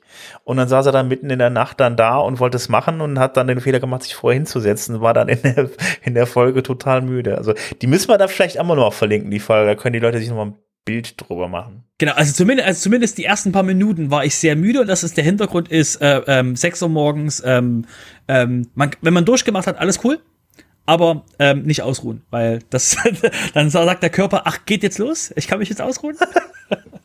ja, war auf jeden Fall, war auf jeden Fall eine lustige Erinnerung ähm, an, an das WordCamp US in Person, was es in den USA gab. Kommen wir zum aktuellen WordCamp US, was eben ähm, letzte Woche war.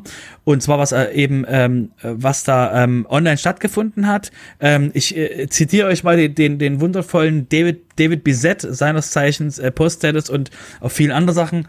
Unglaublich interessanter Mensch äh, äh, und sehr witzig. Ähm, der hat auf Twitter geschrieben, das WordCamp US ähm, das war das beste virtuelle WordCamp US, das es jemals gab. Und dann hat jemand den Witz nicht drauf verstanden und gesagt, so, ja, das war nicht wirklich groß. Der Hintergrund war, das war das allererste WordCamp US, weil letztes Jahr ist ausgefallen und davor war es in Person. Ähm, man hat diese, man hat diese Abneigung, ein WordCamp US zu haben, ein virtuelles. Man hat es den, ähm, den Organisern angelesen und angemerkt beim Opening, dass sie eben eigentlich alle In-Person-Events haben wollten. Ich hatte mich auch kurz vorher gefragt, ähm, ähm, wie, wie das sein wird ähm, mit, dem, mit dieser Plattform, die wir beim WordCamp Europe hatten, wo die Leute mit sich miteinander verbinden konnten und alles total äh, ähm, ähm wirklich so nah wie möglich an einem WordCamp ähm, Event dran war mit den Räumen, wo man eben Tische hatte, wo man sich hinsetzen konnte und konnte sehen, wer schon da ist. Und da konnte man über verschiedene Themen reden. Ähm, das war alles beim WordCamp US nicht, weil die eben nur ungefähr ein paar Wochen nur Zeit hatten, das zu organisieren. Man merkt also diese Abneigung gegenüber diesem Online-Event, der da war, war ja eben nicht das gleiche transportiert wie ein In-Person-Event, wurde das eben so quasi, es blieb kilometerweit unter dem unter dem äh, ähm, Anspruch, den ich hatte, kennend vom WordCamp Europe. Eben wirklich dieses, die Holio-Plattform, man konnte chatten, man konnte random mit irgendwelchen Leuten verbinden. Man war, es war sehr, sehr, sehr ähm, verbindend, das WordCamp Europe dieses Jahr. Und ähm, das war halt alles beim WordCamp US nicht gewesen. Es war ähm, ein, ein, ein WordCamp auf zwei ähm, YouTube-Kanälen, wo eben man den Chat benutzen konnte. Das waren auch alle anderen äh, Online-Events bis jetzt so gewesen, dass die ungefähr so gelaufen sind, mit Ausnahme von WordCamp Europe. Ähm, und deswegen ähm, war das vom, vom Feeling an sich schon mal ein bisschen hm, verbesserungswürdig, würde ich mal sagen. Aber man hat halt gemerkt, die wollen eigentlich kein Online-WordCamp machen, aber die haben es halt trotzdem gemacht, weil eben der, weil eben das Bedürfnis in der Community da war. Verstehe ich ganz, verstehe ich komplett klar. Ähm, und erstmal als größter Punkt, der State of the World ist dieses Jahr nicht beim WordCamp US gewesen. Wir erinnern uns, äh, State of the World ist dieser äh, Vortrag oder diese, diese Keynote von Matt Mallenweg, dem Co-Founder von WordPress, ähm, um eben zu zeigen, was ist dieses Jahr im WordPress-Ökosystem passiert, wo wollen wir hin, wo stehen wir und so weiter und so fort. Das war letztes Jahr, weil, eben, weil es eben kein WordCamp US gab, ähm, wurde das von Matt dann dementsprechend auf seiner eigenen Seite äh, in, dementsprechend online gemacht. Wurde, vorher gab es QA, da wurde das eben dementsprechend alles zusammengebunden. Ähm, die ist jetzt beim WordCamp US nicht gewesen. War keine, gab es keine vorher werft eure Fragen rein. Es gab keinen äh, Vortrag. Dafür ähm, mir viel lieber äh, hatte die Josepha eine eigene Keynote. Das war ähm, ihres äh, ihr ähm, Bild mit WordPress oder äh, dementsprechend ein ähm, empowering äh, äh, Vortrag von ihr, wo es eben darum ging, was wir eben alles als WordPress schon erreicht haben im Sinne von ähm, was eben die Menschen bei WordPress voranbringen. Wie gesagt, ist eine ist ein anderer Vortrag als Matt das machen würde weil es eben, Matt muss halt die Zahlen bringen, wie viele Meetups hatten wir, wie viele Besucher Meetups hatten wir und das ganze andere langweilige Zeug. Und ähm, Josepha konnte halt mehr auf die, weil sie ja die Executive Director of WordPress ist und dementsprechend die Person, die aktiv das Projekt dementsprechend führt, im Sinne von eben aktiv im Tagesgeschehen an allen Ecken und Enden eingebunden sein, war das halt wirklich ein sehr schöner, ähm, sie hat früher mal die Fireside-Chats gemacht, war das ein sehr schöner Einblick, ähm, ähm, wo eben Verbesserungen waren. Sie hat das Openverse angesprochen, sie hat eben äh, LearnWordPress.org angesprochen und hatte auch eine eigene QA, wo eben auch Fragen kamen wie, wie erreichen wir die Jugend? Was hält sie vom, äh, von dem ganzen ähm, Käufen in dem, im WordPress-Ökosystem? Antwort von ihr war, ihr Bruder macht Economics und das ist ein gutes Zeichen dass das Ökosystem erwachsen ist und eben ähm, stabil bleibt. Und das Einzige, wo sie eben so ein bisschen Kritikpunkte an sich selber hatte, war, dass sie eben eigentlich will, dass ähm, nur ein Drittel aller Contributions von Firmen kommen. Aktuell ist es 50-50, weil eben In-Person-Events fehlen und damit äh, mit Corona eben dementsprechend die Sachen ein bisschen verschoben sind. Da will sie noch dran arbeiten, dass es eben wieder, normal, wieder normaler wird, dass eben mehr Leute individuelle Contributions sind und nicht von einer ähm, Firma eben dementsprechend ähm, reingestellt. Das ist eben auch ein Ziel von ihr. Und deswegen ist das sehr spannend, weil es eben ein anderer Blickpunkt ist und nicht dieses, ähm, dieses, ähm, wo Matt eben dementsprechend aufpassen muss, was er sagt und was er formuliert, weil eben jeder guckt, okay, was bedeutet das fürs Ökosystem, was ist der Business und alles Mögliche. Das ist halt alles bei Josepha. Dementsprechend ist der, ist der Druck nicht so bei ihr. Und der hat natürlich auch Druck, weil sie der Executive Director von WordPress ist, aber ist auf jeden Fall sehr spannend. Kann ich jedem empfehlen. Ähm, es ist für mich die ähm, State of the, das ist für mich eigentlich State of the World, wo sie in zehn Jahren sein wird, aber sagt es keinem. Ähm, und ähm, Ansonsten äh, gab es verschiedene kleine äh, äh, Vorträge, die sehr gut waren. Du hast äh, Leslie, Leslie zum Beispiel ähm, macht äh, Newsletter Glue und hat dort einen, ähm, hat mal in, in einem 15 Minuten Vortrag kurz äh, vorgestellt, wie man im WordPress-Ökosystem ähm, Verbindungen herstellt, also wie man eben sich mit Leuten vernetzt, hat auf Post-Status hingeworfen, ge gewiesen, hat auf Twitter hingewiesen, dass man einfach mal Leuten folgen soll und dort mit, dem, mit, den, mit den Leuten im Ökosystem interagieren soll, um eben nicht brutal durch die Marketing-Tür vorne reinzutreten, sondern eben wirklich in Konversation mit Leuten treten soll. Wie gesagt, empfehle ich jedem, ist eine sehr gute Idee, wie man eben dementsprechend ähm, sichtbar wird als äh, Person im Ökosystem. Ähm, dann auf keinen Fall dürfen wir das vergessen, der Vortrag von Rich Tabor zum Thema Wo geht's hin mit dem Blog-Editor? Jetzt ganz stark ver, ver, ähm, ver, ähm, simplifiziert, war ein sehr, sehr, sehr guter Vortrag, was eben mit dem, ähm, mit dem Full-Set-Editing möglich ist, was die Möglichkeiten sind und wie man das jetzt schon benutzen kann. Auf jeden Fall sehr, sehr, sehr spannend. Wenn ihr irgendwie noch, noch nicht so richtig abgeholt seid, was mit dem Full-Set-Editing und sowas alles kommt, das ist auf jeden Fall, den Vortrag müsst ihr gesehen haben. Der ist richtig gut gemacht. Ähm, und ansonsten gab es nur noch verschiedene ähm, ähm, Hinweise, wie läuft der, wie, wie wurde der Blog-Editor im Weißen Haus benutzt, weil das Weiße Haus läuft ja dementsprechend auf WordPress und die haben eben auch mit dem Blog-Editor gearbeitet. Von Helen Husendini war dort ein Vortrag und ansonsten äh, Taco hat über ähm, Community, wie man eben sich recharge und wie, wie eben so Community ähm, ähm, Sachen sind und gab es verschiedene Themen. Es ging um Nachhaltigkeit, wie man eben äh, Performance, also ähm, Größen optimiert, um eben äh, nachhaltigere, schnellere, ähm, stromsparendere Webseiten zu machen, um eben weniger Traffic zu haben. Gab es verschiedene Themen, eben ganz normales WordCamp mit den Besonderheiten eben Josepha, Rich und noch ein paar andere Leute, die ich euch auf jeden Fall empfehlen würde. Aktuell könnt ihr das auf, auf ähm, YouTube angucken. Ähm, ansonsten wird das eben auch dann auf WordPress.org auf äh, WordPress TV übertragen? Ähm, ich gucke gerade, ich habe echt Probleme, das zu finden. Den Link zum YouTube? Ja, nee, aber die, die auf WordPress.tv, da bin ich jetzt ein bisschen sehr überrascht, dass er jetzt. Ja, die sind noch nicht. Die müssen ja, die müssen ja noch geschnitten und hochgeladen werden ah. und so und die Slides müssen dazu und sowas. Deswegen, ähm, die, die, die hat auch äh, Bego zum Beispiel den, den Rich Tabor ähm, äh, Beitrag nochmal verlinkt.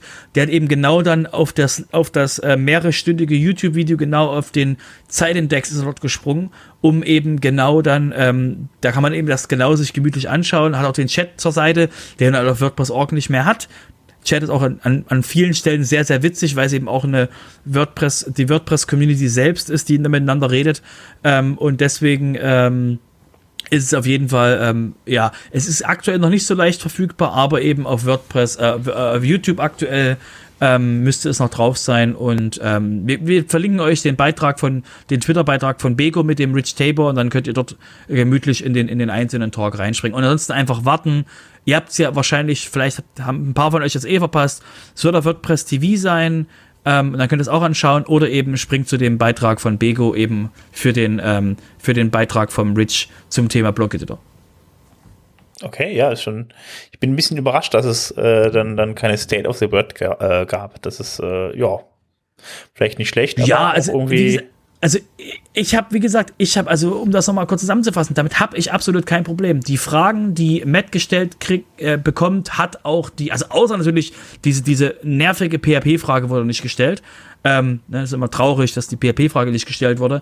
Aber ähm, die, die äh, Fragen eben, wie kriegen wir die Jugend ähm, und verschiedene Sachen, das hat halt auch äh, Josepha ähm, routiniert und, und auch schön beantwortet. Ähm, also nicht routiniert wie Matt, weil er das eben nochmal ganz anders macht, aber eben ähm, sauber, sauber schön beantwortet und es war, es war, es war State of the Word mäßig und um uns nochmal ganz kurz, ähm, ihr hört gerade das WP Sofa. Ähm, euch den Status der WordPress-Welt zu sagen. Wie weit ist denn jetzt Phase 2? Das wisst ihr durch Sofa sowieso. Ihr hört das Sofa an. Ihr wisst, wo wir gerade stehen. Wir sind immer noch in Phase 2. Wir sind immer noch nicht fertig. Was wird Matt bei der State of the World sagen? Mensch, Phase 2 ist immer noch nicht fertig. Mhm. Völlig überraschend. Wir arbeiten noch dran. Das hat uns alles ein bisschen Corona zurückgeworfen. Wird wahrscheinlich nächstes Jahr, also jetzt mit Version 5.9, wird es fertig werden. Also wird es soweit fertig sein. Dann ziehen wir das nächstes Jahr noch mehr fertig, noch glatter. Und dann werden wir wahrscheinlich, möglicherweise ist mein Gefühl, dass wir ähm, vollkommen mit äh, Full-Set-Editing nächstes Jahr ähm, wahrscheinlich fertig werden. Überraschend, ich habe euch gerade die State of the World gesagt. Und ein paar Zeilen, dass die, dass die Meetups alle online sind und ne, ihr merkt schon, ähm, was will man da Neues erzählen? Äh, wir sind mitten in Phase 2, ihr wisst alle, woran wir sind und ähm, that's it. Das, das war die State of the World. Danke, dass ihr alle zu meinem Talk gekommen seid. Jetzt musst du den Leuten noch erklären, was äh, die PHP-Frage ist. Das wissen vielleicht nicht alle. Oh, ihr, wenn ihr das nicht wisst, ihr Glücklichen, ihr seid so, ihr seid, es ist, ist so schön. Ich würde gerne mit euch tauschen. Ähm, ich gebe äh, die, die, ähm, die Frage, die ähm, ähm, ähm, immer in den WordCamps gestellt wurde an Matt, also fast immer, eigentlich fast, also eigentlich immer, aber vielleicht auch fast immer. Ich war nicht bei allen dabei. Matt wurde immer gefragt, warum wir nicht die PHP-Version anheben. Und ihr denkt euch jetzt, was für ein langweiliges Thema.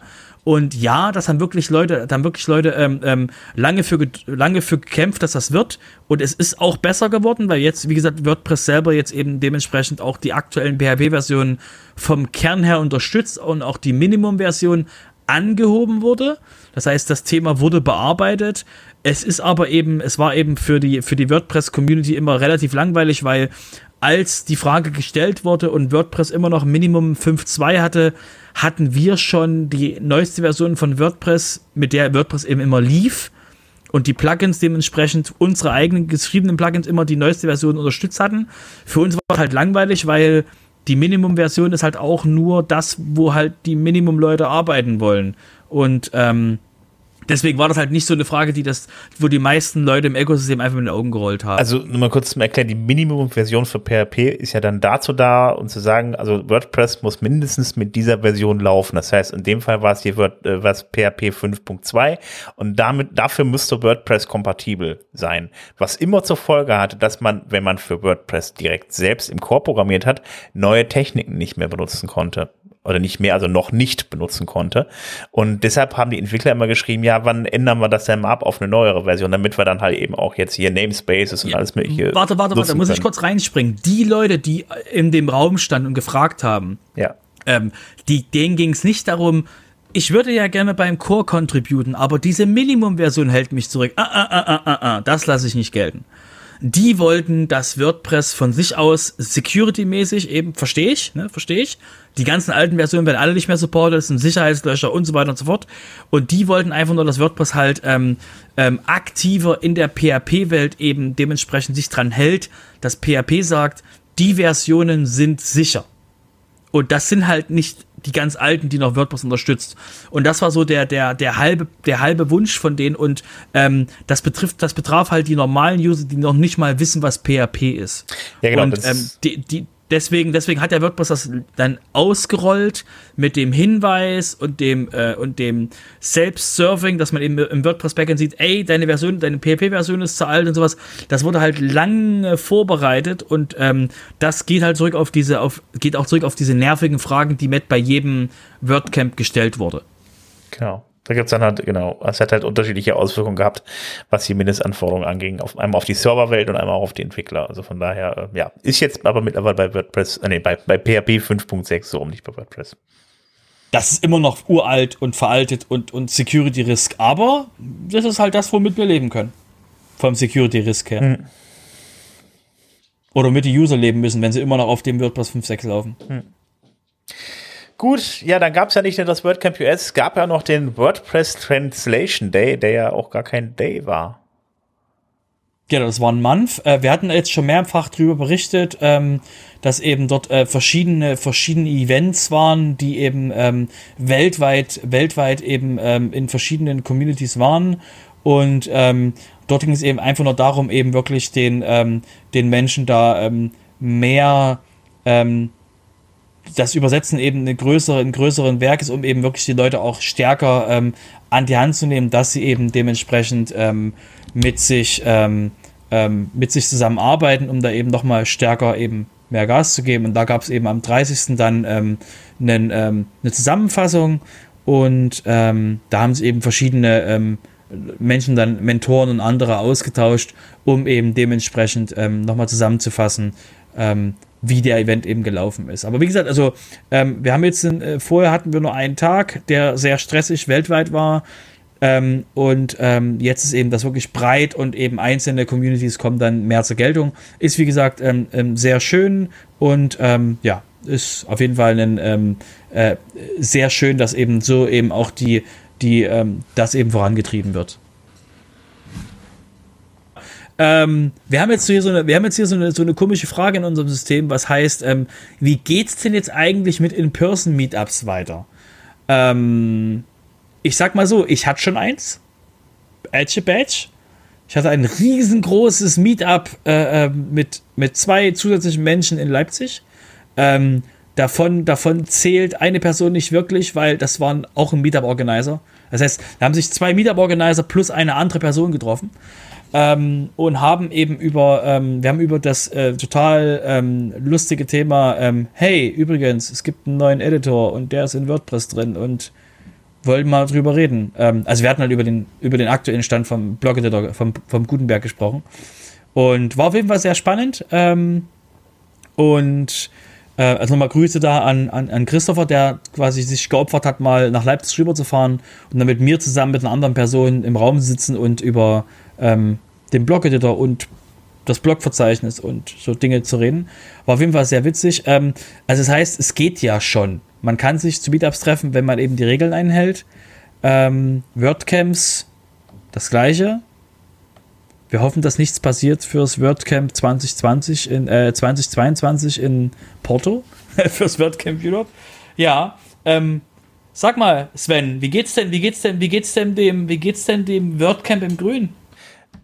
Ach so, ja, äh, das, da gibt's momentan noch nicht wirklich viel Neues, weil ja die Planungssicherheit dann da noch nicht wirklich da war. Deshalb, also äh, wird ein bisschen teuer und schwierig, momentan auch ohne Sponsoren. Also von daher, WordCamp im Grünen ist schwierig. Was halt momentan natürlich möglich wäre, hatten wir auch schon darüber gesprochen, sind dann halt natürlich dann WordCamps, äh, ja jetzt vor Ort halt in den Städten, äh, wenn man dann halt einfach dann mal guckt, dass das äh, budgetmäßig auf jeden Fall sehr klein ist, weil wie gesagt, die Absicherung über die Foundation von dem Finanzierung ist halt noch nicht da.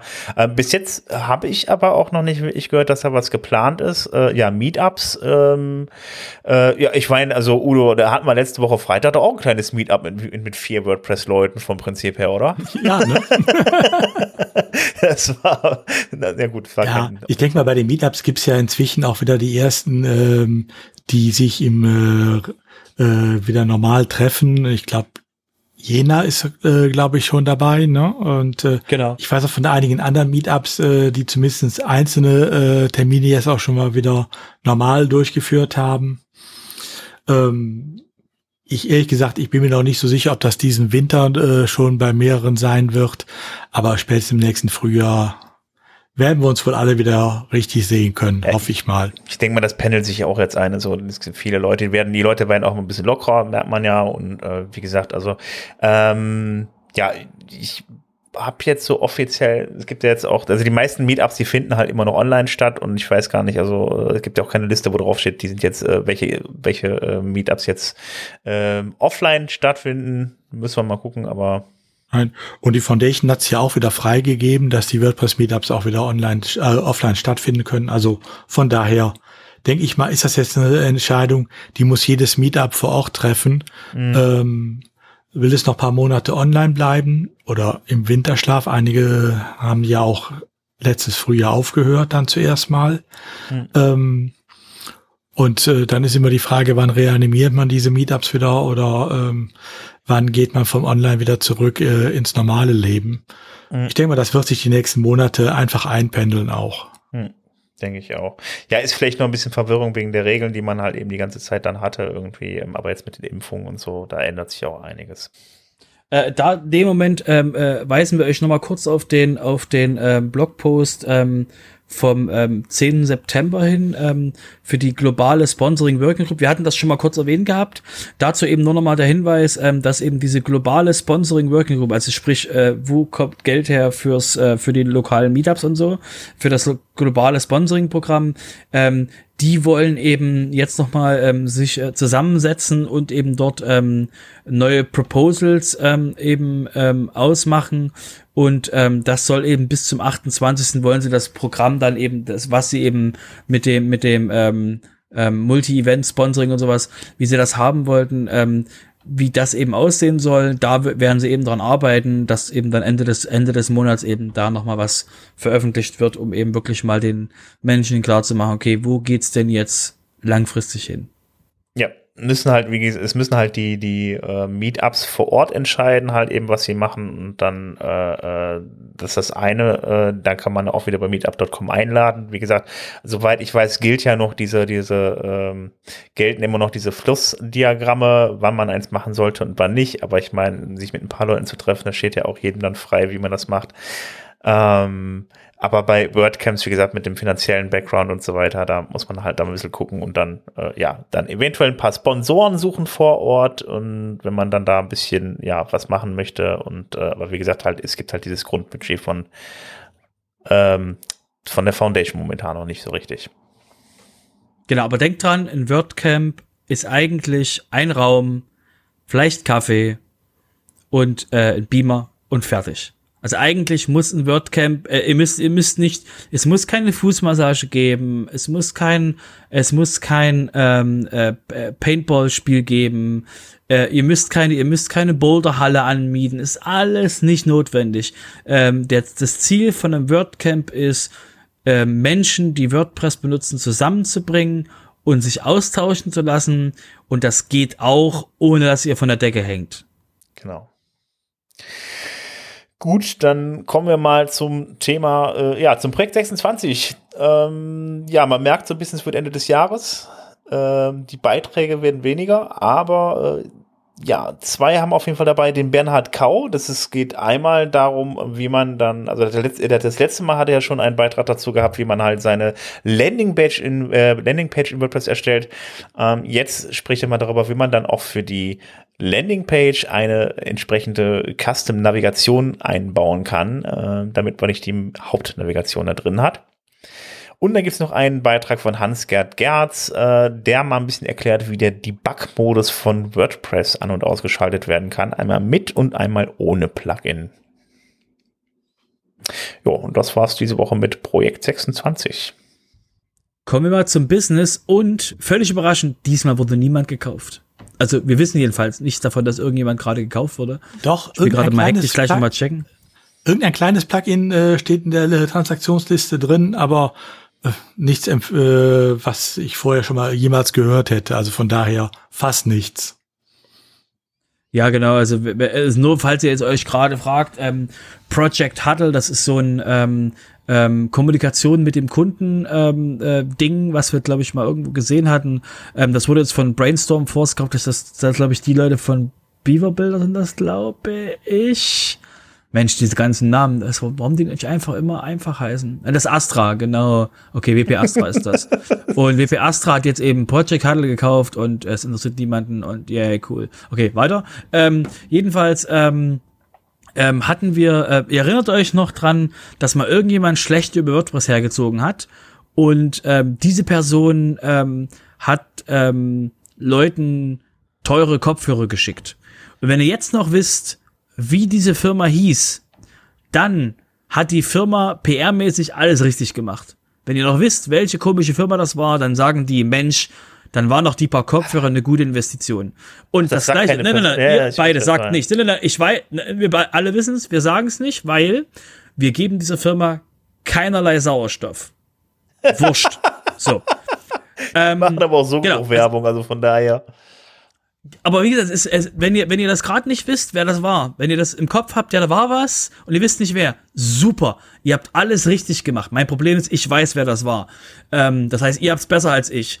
Kommen wir zum nächsten Teil. Und zwar hat mal jemand Neues ein, ein, ein, ein WordPress-Bashing ähm, ähm, quasi betrieben, hat sich die ähm, Studie hergenommen von Stack Overflow, wo gesagt wurde, welche Developer hassen am meisten was und dann kam WordPress raus, weil äh, und ähm, äh, lange Rede kurzer Sinn haben die haben die aus aus dem Ton, den ich gerade gemacht habe, haben die einen Blogartikel geschrieben. Und ähm, die haben jetzt jemanden, die die das geschrieben haben, die haben einen Dummen gesucht, der das bezahlt, haben diese dumme Person gefunden und haben einen Sponsored Blogpost von einem Headless-Betreiber, dessen Namen ich euch nicht sage, Ihr könnt froh sein, dass ich euch das in die Shownote reinpacke, weil ich nett bin. Ansonsten würde ich hier sogar aus den Shownotes rausschmeißen. Jedenfalls haben die, ähm, haben die eben dementsprechend ähm, drüber geschrieben. Ähm, und dann ging es ein bisschen hoch her im Sinne von, hey, wie könnt ihr nur ähm, so einen Sponsored-Beitrag, und dann steht das Sponsored ganz unten und ihr schreibt eigentlich, ähm, wie cool denn so eine Headless-Umgebung wäre. Mensch, welche Headless-Umgebung sollte ich denn nehmen? Natürlich ist es ein gesponserter Beitrag, die sind, die sind crap. Deswegen, ne, also war das quasi ein, ein schönes Beispiel, warum Sponsored-Beiträge keine gute Idee sind. Beispiel A, genau der.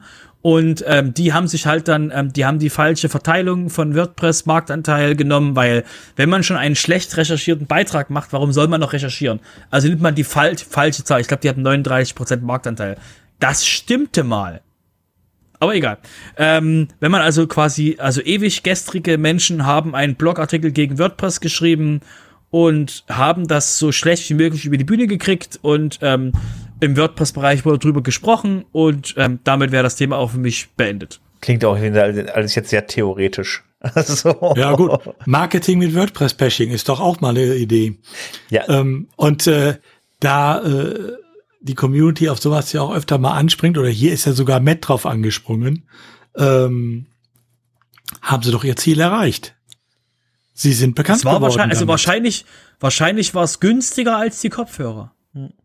Ja, ist auch eine Form von Marketing. Nicht nur zu sagen, guck mal, hey, dieses Produkt ist toll, sondern einfach Leute dafür zu bezahlen, zu sagen, pass auf, mach da mal eine Kritik über den und dann zu sagen, äh, ja, das ist aber alles Schrott, was die machen. Ne? Also äh, das nennt man, das nennt man, das nennt man im Hip-Hop-Bereich in, in Beef mit jemanden haben und ähm, die, was du, was du immer im, im, im Hip-Hop-Bereich dann hast, ist, dass äh, irgendwelche äh, No-Name-Leute ähm, äh, äh, dissen, Entschuldigung für diesen ganzen Slang, die äh, äh, nehmen sich quasi jemanden Großes vor und reden über die Person und ähm, das Falscheste, was du tun kannst als diese große Person, ist dann überhaupt dieser anderen Person Luft zu geben, überhaupt drüber zu reden, überhaupt das wahrzunehmen, weil schon haben die quasi, haben die begonnen und haben eben dementsprechend Sichtbarkeit. Und das gleiche ist eben hier passiert, da hat wieder mal jemand schlecht recherchierten Artikel geschrieben, hat sich auf ein Ding fokussiert, ähm, wir verlinken euch den Tavern-Beitrag, natürlich verlinken wir euch nicht dieses primär Crap-Ding, sondern wir verlinken euch den Tavern-Beitrag, weil eben dort auch drüber gesprochen wird. Ja, es gibt Kritikpunkte an WordPress. Ja, die sind alle da. Aber das, was in dort rauskam, war halt jetzt nichts, was irgendwie so wow war. So, deswegen, der, der Justin hat da schön drüber gesprochen, hat er wirklich über äh, diesen Zusammenhang und eben das, deswegen, ähm, ähm, ja, äh, deswegen viel Spaß. Wie gesagt, nochmal der, der, der, der, ähm, die Überschrift, einfach mal um das, um euch mal zu zeigen, wie furchtbar das ist. Developers hassen WordPress. Und deswegen sollten es auch Marketingleute tun. Und als jemand, und jetzt werde ich ganz kurz ausfallend, als jemand, der mit internationalen Megakonzernen zusammenarbeitet, den Marketingleuten ist das scheißegal. Die wollen einfach nur ihren Content auf einer Webseite haben. Und, wie wir auch am Weißen Haus sehen, das ist keine Headless-Plattform. Warum ist das keine Headless-Plattform? Ihr erinnert euch, wenn ich jetzt, ihr wisst, Robert geht gleich in den Headless-Rant rein. Nein, mache ich diesmal nicht. Ich sag bloß, ähm, WordPress hat das Ziel, die Mehrheit der User abzuholen. WordPress erfüllt das. Ja, es gibt Kritikpunkte. WordPress erfüllt das. Und ähm, alle, die dann quasi den Mond anbellen, können das wohl gerne tun. Sie könnten noch einfach besser werden als WordPress und genau da wird es schwer.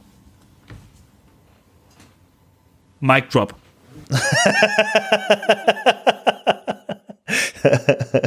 Ist das dann eigentlich so Black Pattern Marketing oder sowas? nee, ähnlich, einfach, ne? du brauchst einfach nur einen dummen.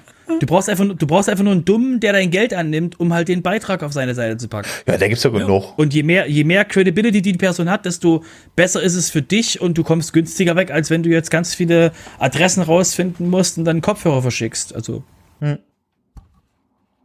Als Marketingidee ist es gar nicht so schlecht, muss man ehrlich sagen, weil yep. dafür haben sie guten Bass erzeugt. Also von daher. Ja, man muss auch sagen, wenn dann halt jemand mal sucht, halt eben äh, äh nach WordPress und sieht dann irgendwo, ah, WordPress ist schlecht, dann googelt er als nächstes, warum ist WordPress so schlecht und kommt dann genau auf solche Artikel, ne? Also. Ja, aber ich meine, also versuch mal, versuch mal bei den ganzen WordPress ist schlecht Artikeln irgendwie den Artikel wiederzufinden in einem halben Jahr. Ja, gut, ne, man hat Weil das ist auch das Problem. Also so viele Leute regen sich über WordPress auf, ähm, die einfach keine Ahnung haben und dann einfach auf irgendwas rauspicken. äh, WordPress ist schlecht, weil die PHP-Version veraltet ist. Nee, ist klar.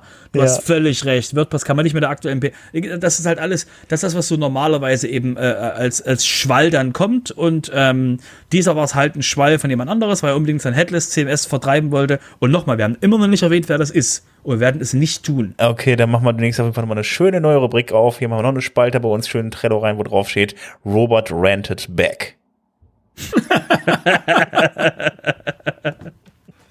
okay. Ähm, ja, jetzt kommen wir zur, äh, zur Rubrik mit Recht im Podcast. Mit Recht im Podcast ist ja auch der Udo und dann äh, hau mal rein. Ja, ich habe diesmal so ein paar kleine Themen mitgebracht. Zum einen mal ähm, gibt es äh, inzwischen eine Statistik, äh, wie sich die Bußgelder, die die äh, Datenschutzbeauftragten der EU verhängt haben, entwickelt haben. Die geht bis zum dritten Quartal 2020, also ist nicht so ganz aktuell, aber neuere Daten gibt's noch nicht. Ähm, und hat in einem Quartal, sage und schreibe, die Schallmauer von einer Milliarde Euro fast erreicht. Da kann man mal gut von essen gehen, oder? Ja, oder um es mit den Worten eines Datenschützers zu sagen, die Zeit äh, des Beobachtens und Belehrens ist vorbei. Ähm, das ist eine Ansage, die durchaus auch äh, aus äh, von deutschen äh, Stellen zu hören ist. Ähm, also es muss da in Zukunft wohl eher auch damit gerechnet werden, dass Sanktionen kommen, wenn was ist, als bisher, wo man meistens noch nur gesagt hat, äh, hier ändert das mal bitte. Haben die jetzt also, gemerkt, dass sich das rentiert irgendwie oder äh, haben die jetzt da Personal eingestellt? Weil früher war das immer so eine Sache so, ja, wo, ne, wenn da keiner irgendwie ahndet, dann nö. passiert da auch nichts. Die sind immer noch unterbesetzt, ähm, aber ich denke mal, äh, inzwischen dürften die ihren Etage schon alle selber finanzieren. Okay. Mal sehen, wann die Haushälter äh, in den Parlamenten drauf kommen, dass man da durchaus noch was mehr rausholen kann. Genau, also, also äh, ähm, ähm, ähm, Sven, nur als Hinweis, ne? Ähm, wenn, wenn Amazon und ähm, ähm, Amazon und dann WhatsApp und sowas, dann hast du halt so ein paar Teilnehmer, die einfach mal so wupp, die Zahl halt riesengroß schieben. Ähm, und deswegen ist das halt auch so eine, so eine Zahl, die eben, ähm, die eben dann dementsprechend, die, die eben extrem nach oben eben ähm, die Zahl schiebt. Deswegen, äh, ich würde gesagt, die kleinen Firmen sind jetzt nicht so die riesigen Zahlen, außer wir hatten ja schon mal eine Weile gehabt, vor einer ganzen Weile mit diesem, mit diesem uralten US-Commerce, was nicht geupdatet wurde und ähnliches. Da sind einfach ähm, ähm, ähm, Sachen, die eben ähm, äh, wirklich ähm, mal herausstechen. Ansonsten sind das halt immer nur die kleinen, die kleinen Fälle, die sich eben kombinieren. Aber das Schöne ist halt wirklich, dieser Welpenschutz ist halt vorbei.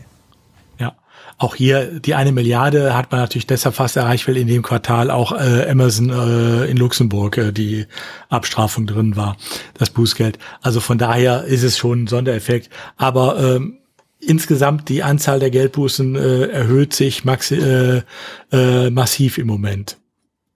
Aber gut, soll uns ja nicht stören. Äh, wir sind hier alle immer auf der sicheren Seite unterwegs. Ähm,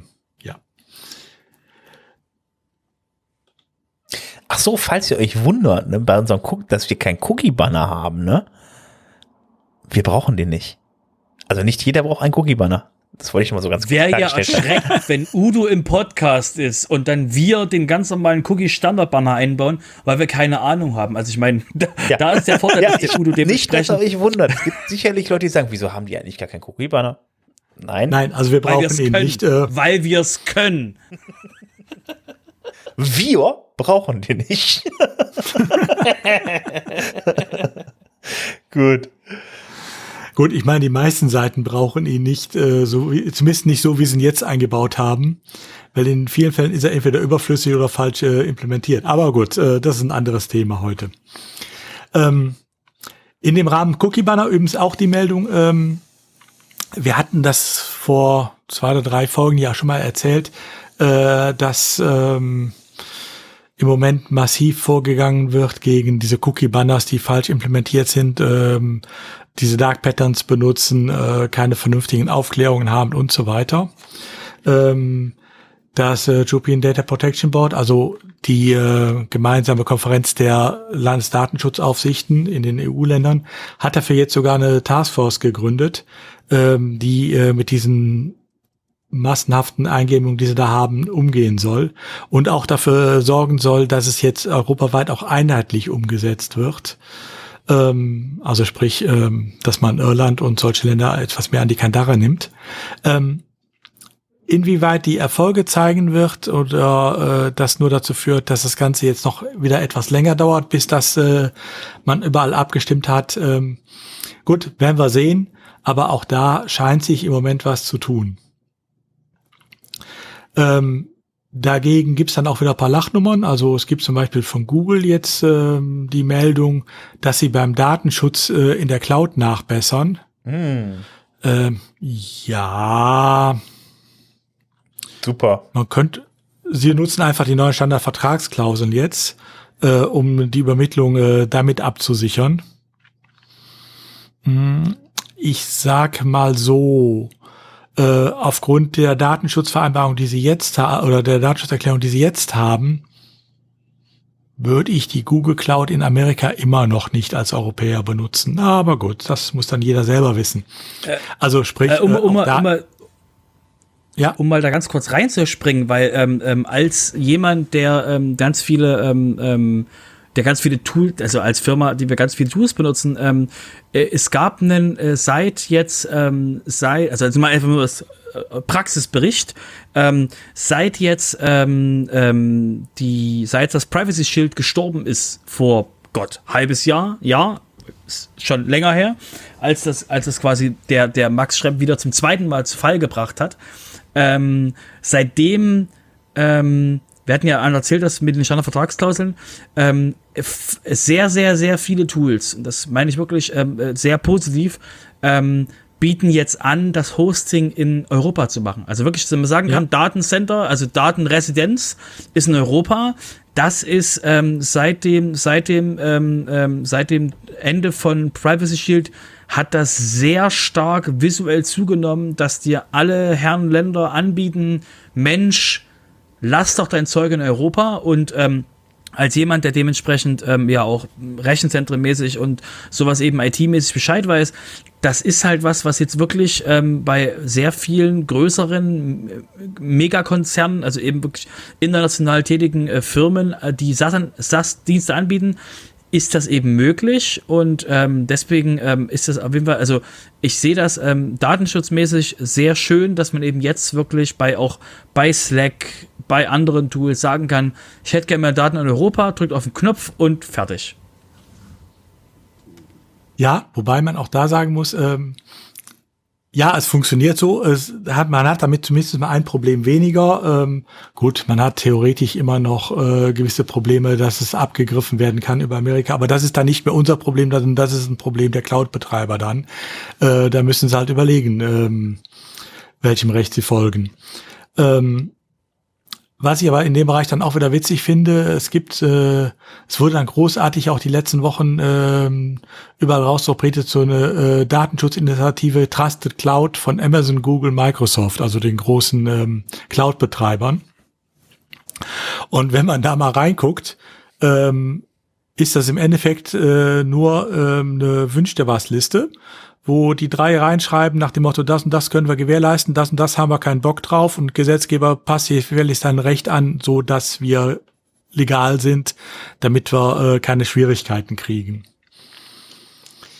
Ähm, kann man so machen, zeigt meines Erachtens aber, dass äh, das alles im Moment nicht mehr ist als Augenwischerei.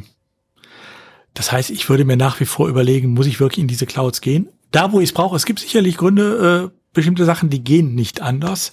Ähm, da äh, kann man sich das überlegen äh, und dann also sollte man in der Tat, wie du sagst, Robert, auch sehen, dass man ein Datenzentrum äh, hier in äh, Europa kriegt. Das bieten die inzwischen ja alle an. Microsoft hat jetzt sogar noch eins in Deutschland ja wieder gegründet. Amazon bietet es schon seit längerem an, europäische Datenzentren zu benutzen oder ein deutsches. Äh, und bei Google kann man ja auch die Region auswählen. Genau, mal, bei, bei, bei, den Tools, die man benutzt, das ist halt das, das ist halt das Schöne, dass man ja. eben, wenn man Slack benutzt, kann man halt sagen, ich hätte gerne das Wort, was ihr sucht übrigens, ist Data Residency, also Datenresidenz. Und das ist eben jetzt, das hat äh, wirklich, also das aus, aus Praxissicht, das hat eben wirklich sehr stark zugenommen, dass eben äh, verschiedenste Tools, One Password, Atlassian, dass die eben äh, Datenresistenz anbieten, äh, Residenz.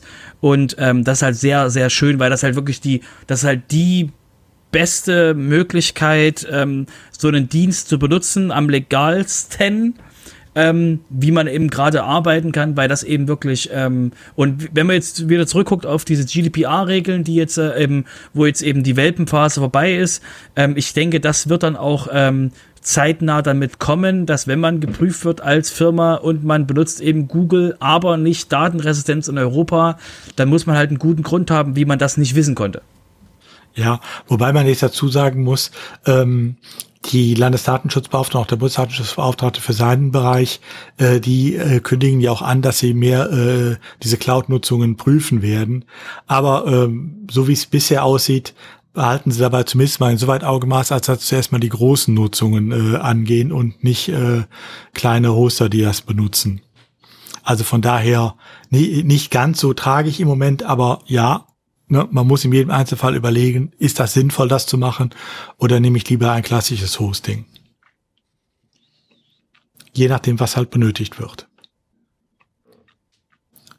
Man sollte halt nur nicht, ähm, ich sag mal, voreilig sagen, nee, äh, Cloud ist doch so der letzte Scheiß, das muss ich unbedingt machen. Man muss auch gucken, äh, äh, Cloud ist ja auch oftmals einfach nur noch ein Label, also von daher äh, ist Cloud da auch nicht gleich Cloud. Also ich möchte nur kurz an den Brand erinnern vor ein paar Monaten im Datencenter. Das war wirklich ein Datencenter, wo zwei Häuser abgebrannt sind, wo die Daten auch in beiden Häusern waren, aber, dumm, aber dummerweise sind beide Häuser abgebrannt. Äh, dann war es ja. das mit der Cloud.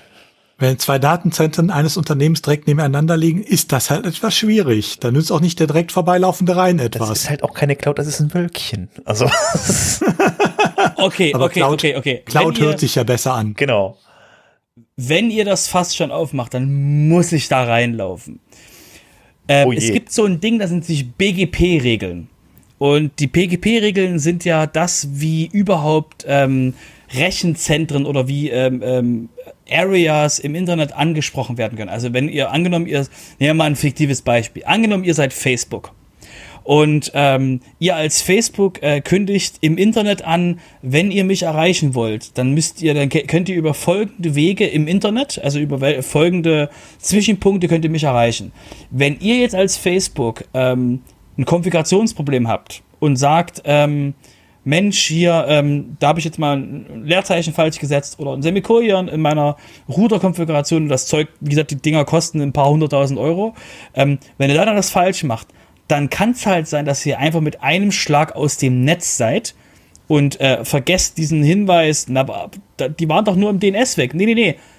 Es wusste niemand mehr, wie sie physikalisch per eben per Zugriff ähm, im Sinne von ähm, Daten, ähm, Daten eben Internet, ähm, IP-Zugriff, wie sie zu den Facebook-Maschinen gekommen sind.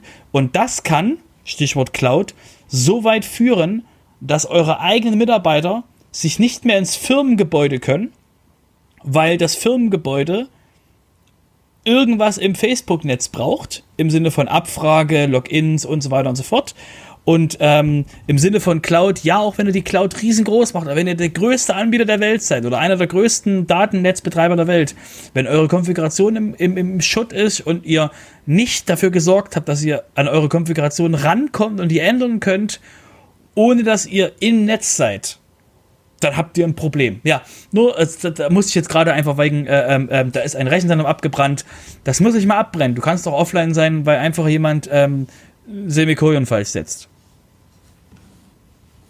Also das, ähm, ich, ja, was soll ich dazu sagen? Also ich kenne das ja, wenn das mit dem intelligenten Licht zu Hause, was vom Internet auch noch einen Befehl braucht, wenn das Internet nicht da ist, dann ist das schon manchmal ein bisschen blöd. Ja. Aber nach diesem ganzen Rand äh, einen kleinen Tipp haben wir auch noch im äh, dem Bereich. Ja, heute sind wir äh, so ein bisschen Hubert und Staller. Ähm, wie, nee, wie heißen die aus der ähm, Stettler äh, und Waldorf und Stettler? Ja, genau, Waldorf und Stettler. Ähm, aber äh, manchmal sind wir auch heute noch konstruktiv.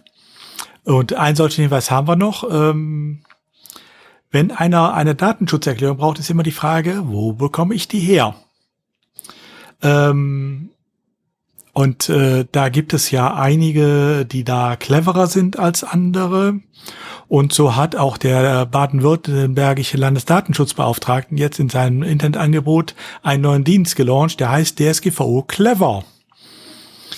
DSGVO Clever ähm, ist dafür da, dass man sich damit seine eigene Datenschutzerklärung auch für kleine Unternehmen noch äh, wunderbar zusammenklicken kann. Ähm, er ist vielleicht an den einen oder anderen Stellen etwas zu pisselig, aber äh, da kann man gut mit leben.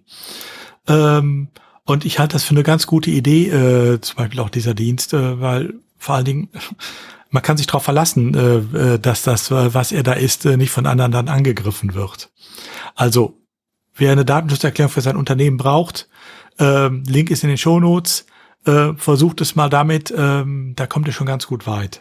Ja, gut. Ich meine, ob das jetzt pisselig ist oder nicht, das merken eh nur die Leute, die sich die DSG-Verordnung komplett durchlesen, also die, die, beziehungsweise die, die, die Datenschutzverordnung, oder nicht die Datenschutzverordnung, Datenschutzerklärungen, so jetzt habe ich's. Ja, gut, ähm, sagen wir so, man kann etwas mehr machen, als äh, äh, man hat etwas mehr Freiraum, als äh, man es da eingeräumt bekommt, eigentlich. Aber äh, ja, trotzdem, man kann damit gut leben, was die einem vorschlagen und äh, ja guckt es euch auf alle Fälle an, wenn ihr eine Datenschutzerklärung braucht. Sehr schön. Komplett kostenfrei auch natürlich. Ja, das kann man, man sieht auch direkt, ich habe es gerade angemacht, man kann halt wirklich links klicken und auf der rechten Seite kann man direkt sehen, wie sich der Text dazu ändert. Also von daher, ja, und dann einfach rauskopieren. Das ist schön gemacht, ja. Gut, dann äh, kommen wir zu den Terminen oder dem Termin, der da ansteht. Genau, also allgemein der Hinweis, ähm, wpkalender.io ähm, zeigt euch, was so alles äh, in der nächsten Zeit abgeht. Da sind noch ein paar andere ähm, ähm, Events mit drin, die wir euch jetzt mal, ähm, sag ich mal, vorenthalten. Da könnt ihr gerne draufschauen. Was auf jeden Fall ähm, ein sehr spannender Termin für mich ist, ist die sogenannte WUSESH ähm, die eben am 12.10. bis 15.10. online stattfindet, wo eben interessante Themen vorkommen werden und auch Menschen aus dem ähm, WooCommerce-System selbst, also aus, von WooCommerce selbst, werden dort eben äh, Vorträge halten. Das heißt, ich würde, ich habe jetzt noch nicht auf die, auf die Schedule geschaut, auf die Liste, was kommt, auf die Agenda, aber ich glaube, da müsste eine State of the Woo, glaube ich, sein. Gehe ich jedenfalls sehr, sehr, sehr stark von aus. Ich habe, wie gesagt, jetzt nicht nachgeschaut. Auf jeden Fall, wenn ihr mit WooCommerce irgendwas macht, ist auf jeden Fall mal ein guter Blick drauf, ähm, um eben da mal zu sehen, was so, was so eben ähm, im Ökosystem passiert und eben was da, was da so spannende Sachen sind und wie man eben auch mit, ähm, mit eben mit WooCommerce Dinge erreichen kann. Das ist auf jeden Fall ein Blick wert, wenn ihr eben im WooCommerce, im WooCommerce-Bereich seid. Gut, ja, ansonsten, ja, wenn ihr noch Termine, irgendwelche Infos oder irgendwelche Vorschläge habt, die ihr uns mitteilen wollt, die wir hier aufgreifen können im, äh, im Sofa, äh, dann kommt doch bei uns in den Discord rein. Unter wp-sofa.de-discord kommt ihr da einfach hin, da werdet ihr weitergeleitet. Wenn ihr den Discord-Client habt, dann poppt der sofort auf und dann könnt ihr dann euch, äh, dann könnt ihr unsere Einladung annehmen und einfach dann bei uns dann teilnehmen und uns dann da auch schreiben. Äh, ansonsten könnt ihr natürlich uns auch einfach Kommentare auf der Internetseite auf wp-sofa.de hinterlassen äh, oder auf Twitter und ansonsten freuen wir uns natürlich auch riesig über, über eine Bewertung bei iTunes und ähm, ja, würde ich sagen, dann war's das für diese Woche. Wir hören uns wieder in zwei Wochen und ich wünsche ein schönes Wochenende. Tschüss. Bis dann. Tschüss.